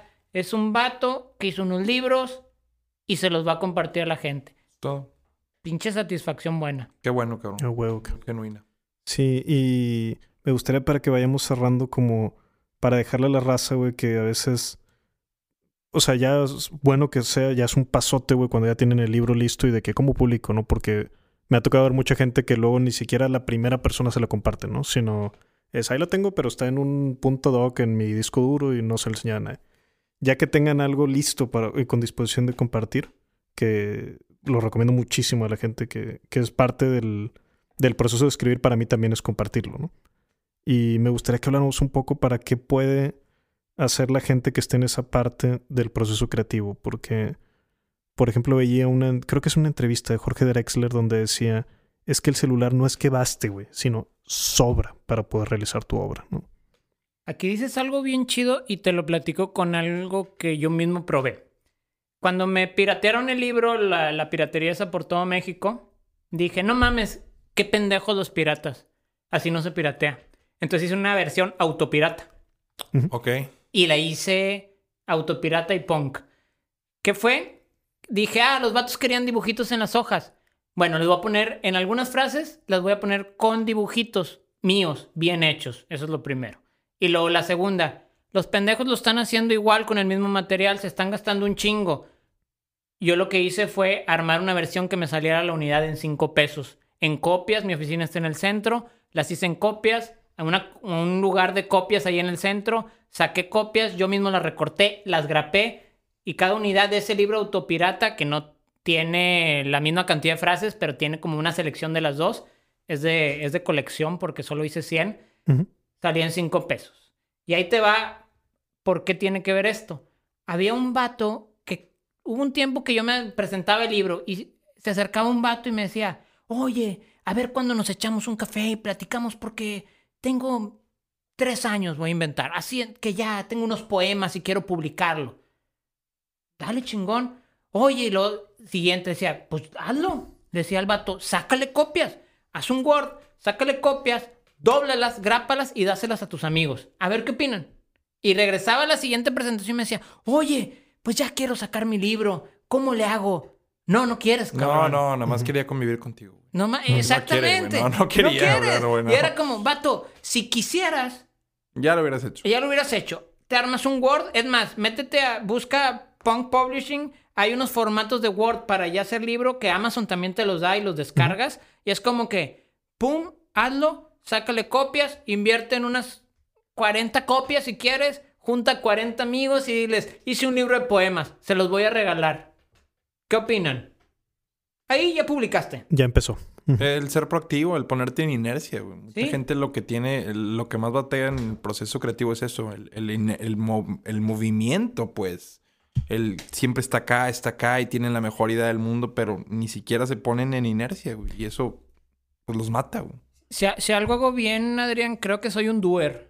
Sí. O sea, No. yo soy un doer y eso creo que es lo Eso, que me eso ha pedo yo lo valoro. Eso pedo hoy en día creo que está infravalorado y los, los que ejecutan son muy valiosos. De hecho, a Bandido también se lo admiro mucho. güey. Ah. Vato, eh, un video te lo edita, güey. Aprende cómo editarlo. O sea, es, es proactivo y es autodidacta casi casi, güey. O Ah, sea, güey. sí, No, hombre, mucho- sí está muy cabrón esa, esa virtud en las personas. güey. Y hay que, hay que tenerlo más, o sea, lo que platicas de bandido, así es como yo de abogado me pasé a diseñador, a hacer video, a hacer, he dirigido videos de música, he editado diseño gráfico, no estudié ni una chingada de eso No. y he llegado hasta ser maestro en el CEDIM, en artes visuales y no soy diseñador, haciendo. El cotorreo Claro. es hacer, o sea, empírico, güey. Aquí tenemos el ejemplo, Bandido es otro ejemplo de cómo la gente que hace es que, ¿sabes cuál es el pedo? Y las redes sociales tienen mucho culpa, y ya me voy a poner muy filosófico, pero es que queremos una retribución de lo que hacemos. Inmediata, aparte. Aparte inmediata. Entonces es, puta, si no tengo mil likes, soy un, estoy mal. Soy un mugrero, todo lo que hice no vale la pena. No, cabrón. Puedes tener uno, puedes tener cero. No importa. Tienes que hacer las cosas. O sea, es expresarte, es de, de lo que habla el punk, el poder de la expresión. Sí. Entonces es, falta gente que le valga madre y haga. No quiere decir con eso que vas a hacer una cosa chingona en la primera. También no soy de este positivo de que, ah, no mames, entonces tú dijiste que lo hiciera y hice un mugrero. Pues sí, cabrón, hiciste un mugrero, pero ya lo hiciste. No, porque después de comenzar bien el proceso de mejora continua, güey. Así O es. sea, y no puedes comenzar ese proceso si ni siquiera comenzaste, güey. No, y tiene más peso un gramo de hice esto, güey, que una tonelada de voy a hacer esto, ¿no? No, no esperen likes ni nada. Creo que, ah, voy a este, decir algo que creo que predije el futuro. En el libro 2 tengo una frase que dice, los, los likes valen madre. Y luego después de eso, eh, Kanye West empezó a decir que si quitaban los likes de, de, De de- Instagram. de Instagram y de que, ah, me estás copiando también como el que la otro raza- vato. Para que la raza sepa que fue El Alan, doctor. César Lozano también agarró. Ya no nomás el vato que me está copiando aquí en Monterrey, también Kanye West. Entonces, si desaparecen los likes, fui yo primero. Este... No, pero creo que tocas a tantas personas por lo que tus pensamientos también buscan eso, ¿no? O sea, no, no, no que busquen eso, pero son.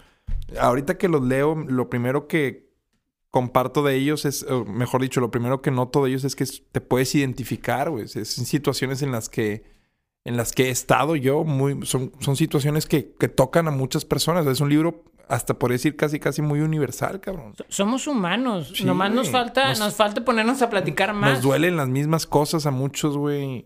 Nos, nos activa eh, la nostalgia a las mismas cosas a otros, güey. Tengo seguidores de otro, o sea, porque alguien me decía, es que está muy regio tu lenguaje.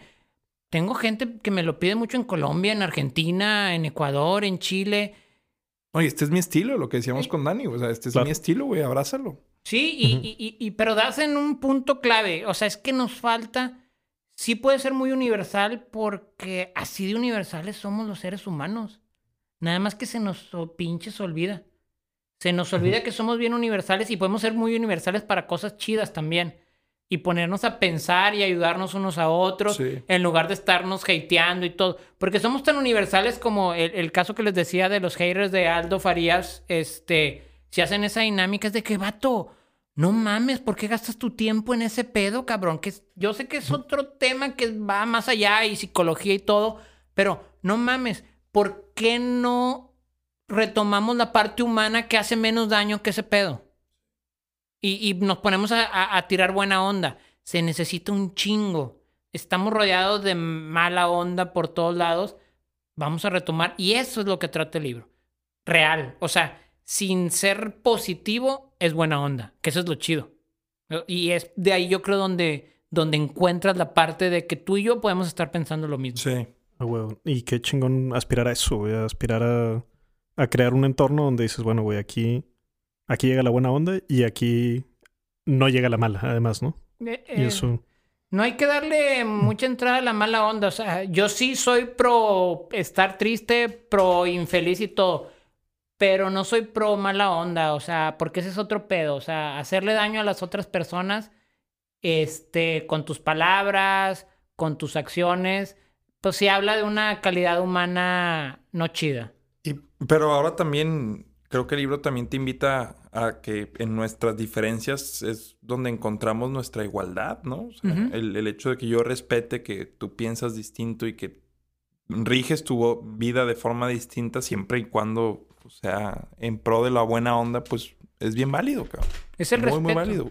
Le Es de la pluralidad, güey. Es la pluralidad, exactamente. Falta un chingo más eso. Falta respetarnos y decir, güey, somos iguales y somos diferentes y todo, vamos a apreciarlo, ¿no? Ah. No, y tirar hate no es una personalidad, ¿no? Que a veces parece que sí lo es. Y a veces parece que en grupo también lo es. De ¿no? los Bueno, jóvenes. Yo lo he visto mucho y yo digo que no nomás jóvenes. güey. Yo he visto en círculos de cercanos, vaya, que de repente ves y, y oye, güey, es que esto no vale madre, y es que Monterrey no vale madre, y es que el Tuca no vale madre, y es que la música no vale madre, y el Al festival no vale no me lo madre. el- toquen, al Tuca no me lo toquen, nada. Eh, sí, Yo estoy de sí, acuerdo. sí, sí, pero... Pero- Se lo pusiste en un tweet a una persona la otra vez, ¿no? De el que, el Sí. que ve todo mal, güey, pues la maldad la trae en el ojo, güey. Sí, totalmente, cabrón. Pero parece que si empieza a ser así la dinámica de grupo, pues es muy fácil que te agarre el huracán. ¿verdad? O sea, No, y hay grupos que se dedican a esto, o sea, que, que se alimentan de, de, de comer prójimo, cabrón. O sea, que ese es, es el hilo conductor o la dinámica de un grupo es... Y ahí, Y que, abusado. y que sí, cabrón, que también a veces me, me pasa en WhatsApp, güey, estas, estas malas prácticas. me o sea, y me, Sí, sí, y yo también me, me incluyo. güey, sí. con grupos en los que la conversación comienza con, con hablar mal de otra persona, cabrón. O sea, Sí, esa es la forma en la que como que se pone el platillo sobre la mesa Y vamos a. y vamos, venga, festín aquí, venga, venga, está Sí, servido el pavo, señores, vamos a No, comérnoslo. Pasa una vez, ok, güey. Puede llegar a pasar, güey. Hay, hay veces que es. Pero cuando se vuelve sistémico, güey. Eso. Ahí es donde dices, ah, la chingada, güey. Ahí- Sí, Cuidado sí, sí. aquí, ¿no? Hay que hacer conciencia de eso. Que y esto, seguro creo que esto ayuda mucho, güey. Lo has de vivir, este, por el cotorreo de la tele. O Claro, sea, güey, claro, de claro, que, güey, Es cansado, güey, imagínate. Solo porque sales en la tele y nadie no te conoce, alguien que no te, o sea, eso es lo más cabrón, no te conocen, nunca han hablado contigo, no saben qué piensas, no saben quién eres y te van a tirar hate porque sales en la tele, Es todo. porque sales en la tele. Esa es la, es la justificación y es como, a la verga. O sea, ni siquiera te quieren debatir un punto. No, no, Es- no, no les interesa. Sale en la tele, lo odio. De hecho, no se fijan en lo que dices, Cabrón. sino eh, de dónde viene quien lo está diciendo. O sea, no, no. Ahora que me metí en esta polémica del video de, del comentario, yo le digo a mucha gente que me escribe es que cómo te burlas de ese pedo y hiciste burla de la muerte de Salvador Caballo y te burlas Sí. y te burlas. Bueno, no, no falleció. No, te- pero- Exacto, bueno, mejor dicho, del intento de homicidio y te mofas. Y una de mis, de mis As humans, we're naturally driven by the search for better. But when it comes to hiring, the best way to search for a candidate isn't to search at all. Don't search, match with Indeed. When I was looking to hire someone, it was so slow and overwhelming. I wish I had used Indeed. If you need to hire, you need Indeed. Indeed is your matching and hiring platform with over 350 million global monthly visitors, according to Indeed data, and a matching engine that helps you find quality candidates fast. Ditch the busy work. Use Indeed for scheduling, screening, and messaging so you can connect with candidates faster. And Indeed doesn't just help you hire faster. 93% of employers agree Indeed delivers the highest quality matches compared to other job sites, according to a recent Indeed survey. And listeners of this show will get a $75 sponsored job credit to get your jobs more visibility at Indeed.com slash podcast. That's Indeed.com slash podcast. Terms and conditions apply. Respuestas para quienes dicen eso es de que, güey, pues ve el video, no en Twitter, sino que ve el video. O sea, si tú ves el video, te das cuenta que no hay una intención de burlar. Simplemente estoy haciendo un comentario de dominio público, de un asunto de dominio público, Mm. que tiene toda la intención de chiste, sí, güey. Claro. Pero que no va. Entonces empiezan estas cuestiones en las que ni siquiera, en- cuando te subes a polémicas, ni siquiera te fijas a ver de dónde nace la polémica, sino em, ya nada más te montas al ruido que hay No, o y- hate y, y a veces te subes a carritos en donde No, ah, y- ok, güey, hay que tirarle. Esta es, esta es ahorita la regla, hay que tirarle Y ahí este lo culero para mí es más, si ya te subiste el carrito de entre comillas el lado bueno, puedes tirar mucho más veneno y mucho más Sí, mala onda y no, mucho, cosas, decir cosas mucho más cabronas, güey, que el comentario original, porque estás del lado de los buenos. Eh, y aparte, siempre que exhibas una cualidad negativa de alguien más, y pues es inherente que vas a quedar bien tú al. O sea, queda bien el que exhibe algo mal, me explico. Entonces Twitter se convierte mucho también en esto de voy a, voy a ir por ahí exhibiendo banda, güey. Sí, y ahí llegamos al punto de falta cuestionar, porque como dices, se suben al carrito del hate, pero ¿por qué primero no haces un ejercicio de cuestionar y Sí, ahora sí ¿no? ponerte en un lado para saber de verdad dónde estás y qué quieres expresar? ¿Quieres expresar que está mal lo que dijo? Bueno, dilo fundamentado. Es, un, ¿Quieres y ese- es un ejercicio empático bien cabrón que las redes sociales te ofrecen y es muy, muy chingón. De hecho, ahí es donde creo que desarrollas muy cabrón tu lado emocional. Eh, sí, me encantan todos estos casos, digo, por morbo sí, pero todos estos casos de Lady Vanorte o Lady Tráfico. Me gusta, a mí, una de mis prácticas es verlos desde el inicio, buscar de dónde nace la polémica y empezar a tomar partido y empezar a ver, a ver por qué reaccionó así. Te pones en el lugar de la persona, qué la hizo, qué la orilló a reaccionar así. Qué ojete también en esta sociedad en la que ya todos los problemas se solucionan grabándole de enfrente, güey. O sea, también debe ser muy molesto, güey, para una persona que está chingada. siendo exhibida eh, en su enojo, en su falta de inteligencia emocional, que lo- la primera reacción de la otra persona sea empezar a grabarte, Y güey. todos tenemos momentos donde nos comportamos como hijos de la chingada, güey. Todos, todos. Pero cuando te pican botones es Y, y no, inevitable. y no siempre el que- y luego el que graba cree que tiene la razón. Sí, güey. Y Y te cocorea, güey. No, siempre va a tener la razón porque está grabando nada más. O sea, digo, sí, hablando al aire, no de ningún caso, pero es eso. O sea, ¿cómo hemos llegado a esos puntos? Pero eh, eso es lo que voy.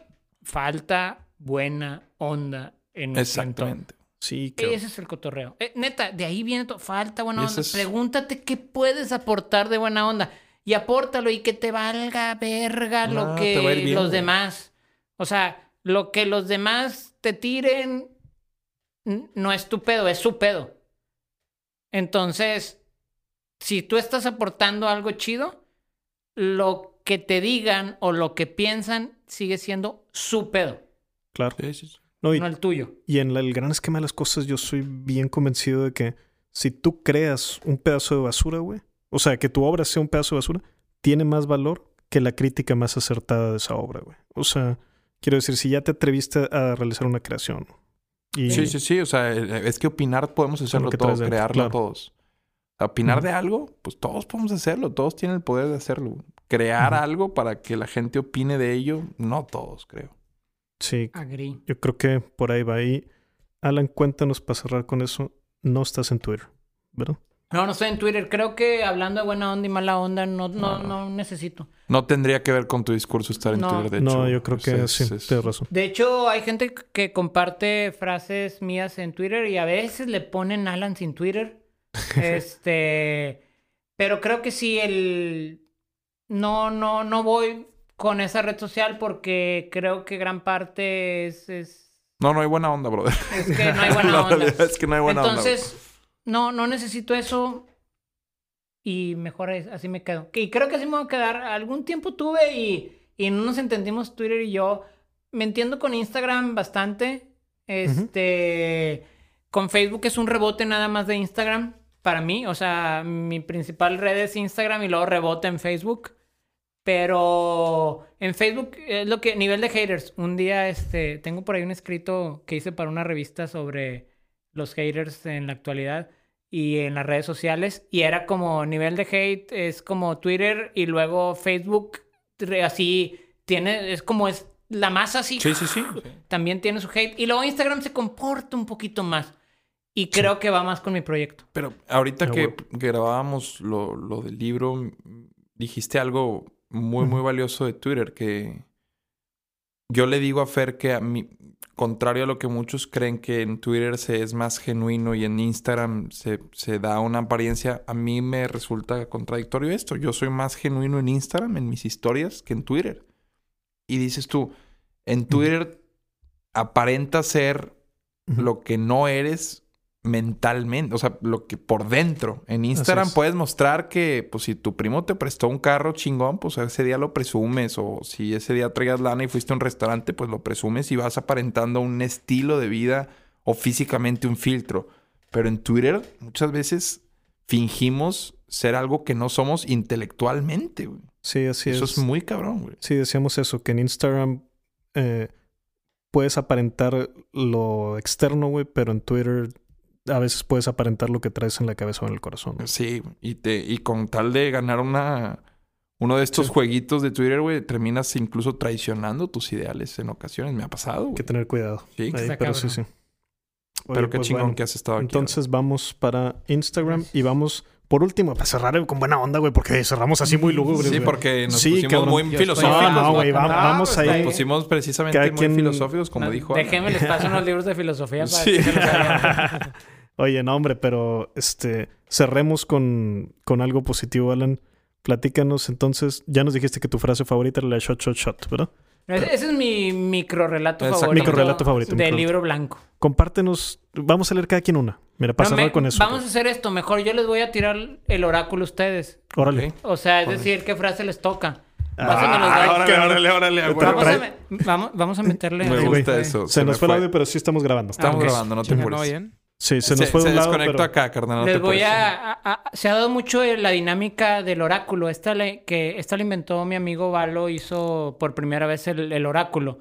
Entonces, tú me vas a decir, Adrián, ¿Dónde paras? ¿blanco o negro? Échame los blancos, carnal. Ah, caray. Sí, Este, échame. Ver. tú me dices, Ya. Está chido. izquierda o derecha. Derecha.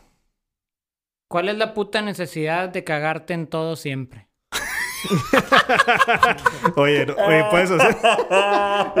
Vamos a hacer la consultoría con videollamada con, con. Alan, güey. Así que... Cabrón. Andy, ahí te va tu oráculo. Ah, ¿Blanco o negro? Negro. Negro. Tú dices, Ya.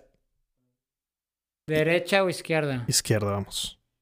Las batallas de los demás no son menos grandes o importantes que las tuyas. Si no ayudas, no andes de pinche juzgón. Ah, huevo. Ay, Oye, cabrón. resume Y luego bien. que tiro como Obama. Ah, Ah, huevo, huevo. cabrón. Oye, avienta Limón, uno, uno para limón. A ver, sí, a sí, ver, ya para A ver, limón blanco o negro. Blanco. Tú dime cuándo. Ya. Ahí. Ahí está. Izquierda o derecha. Izquierda. Su hate no es tu pedo. Tira león. Ah, huevo, cabrón.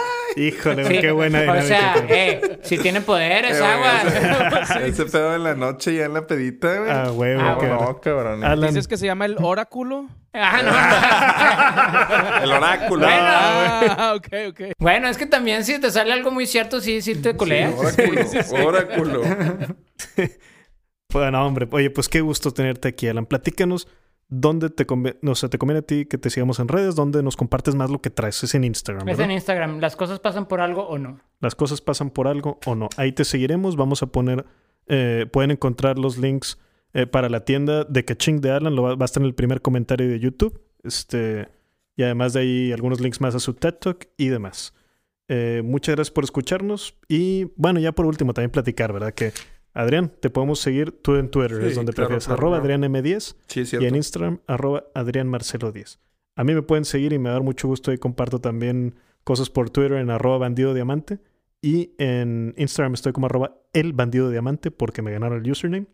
Y en este podcast tenemos una tradición, que es que el invitado le recomienda a la audiencia un disco de música para que se vayan a escuchar al terminar el episodio. Ah, está muy cabrón. Eh, bueno, muchas gracias primero. Estuvo muy No, chido. Gracias a ti, Alan. Totalmente a ti. El disco que les voy a recomendar es Bocanada de Gustavo Cerati. Híjole, una Eh, chulada. escúchenlo Como de solista. preferencia. Como solista, cuando acaba la etapa de Soda Stereo de Gustavo Cerati, eh, sale Bocanada. Bocanada es un gran disco, dura unos 70 minutos. Mm. Escúchenlo cuando estén en calma. Clávense ¿Seguidito en lo recomiendas? Seguidito. Seguidito. Si quieren, siéntense, apaguen la luz, pongan poca luz o lo que sea, pero pongan la atención a las letras y a los arreglos musicales. Bocanada de Gustavo Cerati es uno de los discos de mi vida. Venga. Perfecto, lo escucharemos aquí. A- Adrián, no quiero que nos quedemos sin regalarles un cupón a la audiencia de las pizzas sí, de. Junco. Que de hecho, una de las frases de aquí la tenía chinga. Más En el pizza libro y cheves. en el libro negro. Es en el negro. Más pizza y cheve y sí. Más la pizza y cheve, sí. muy bien, pues la podemos conseguir en la pizza de a Junco. la güey. pizza de Junco. Eh, eh, ah, chingue, este del 7-Eleven. ¿Qué pedo que decía? El 7-Eleven es 24-7. La felicidad no. A la- Bueno. El de mi casa lo cierran porque lo- luego lo asaltan también. Ay, no está difícil. Pero está sí, difícil. supongo que es 24. Eh, me preguntabas del código, sí. Código, Que sí. sea código conversaciones, así como Código, tal. Nada más digan que- conversaciones. Que, digo, uno por Se persona. puede usar no una sola vez, no chinguen. Sí, pero sí. les dejamos la, la pizza en 150. La, cualquier pizza. Cualquier pizza. Incluida la de Adrián. Marcelo. Incluida, incluida la de Adrián Marcelo que, que tiene todo. Muy bien, ahí la Ay, pediremos. uf. Oye, Dense. yo voy, a, yo voy a hacer un último Por favor, anuncio de. La Montaña Indestructible, que es eh, la novela que, que estrené hace poco y que pues al momento de grabar el podcast sigue número uno de ventas en Amazon. Y me han llegado ahí comentarios bien chingones de la raza. Y pónganle que- cinco estrellas en Cinco Amazon, por estrellas, Y dejen reseña. Cinco Me lo- me lo estrellas voy a con aventar reseña. pronto. Ah, Muy huevo, chingón, cabrón. muy chingón, No, no, Alan. Este me va a dar mucho gusto y de veras que ha sido un gusto compartirlo con ustedes. Es la última vez que voy a hacer el anuncio de la promoción, güey. Y ya, pasamos a lo siguiente, porque última vez, güey. Para la promo, lo compran, me mandan el screenshot sin sus datos, pueden comprar la versión de físico, la versión digital, y yo lo que voy a hacer es enviarles mis dos novelas, es decir, La montaña que compraron y también La noche de los relámpagos, ambas en digital y ambas en audiolibro, que los grabé aquí en Boutique Records y que Limón le metió por ahí unos efectos especiales muy chingones, güey. A huevo. Limón, compártenos, platícanos cómo va tu app. Eh, les quiero compartir de mi juego Senko, Z-E-N-K-O. Eh, ahorita está nada más en Google Play Store. Prometo ya le estoy echando ganas a que salga en la, en la App Store de, de iPhone. Eh, chéquenlo. Son acertijos. eh, pues como para pensar un poco. Juego casual. Y pronto les traigo luego una promo. Cuando aprenda a poner promos ahí en el juego, voy a traer una promo aquí. a Ah, huevo, pronto. Ya quedaste. Senko Ice Con Slider Z. se llama. Es una foto de un- una cara de un zorro así rojo. Sí, con Z, Sí, Senko. Z-E-N-K-O en la Google Play Store. Perfecto. Qué Gracias. gusto compartirme aquí con todos. Alan, qué chingón tenerte por aquí. No, estuvo Y- bien chido. Muchas gracias. Nos vamos a escuchar Bocanada de Gustavo Cerati. Aquí nos vemos el siguiente lunes.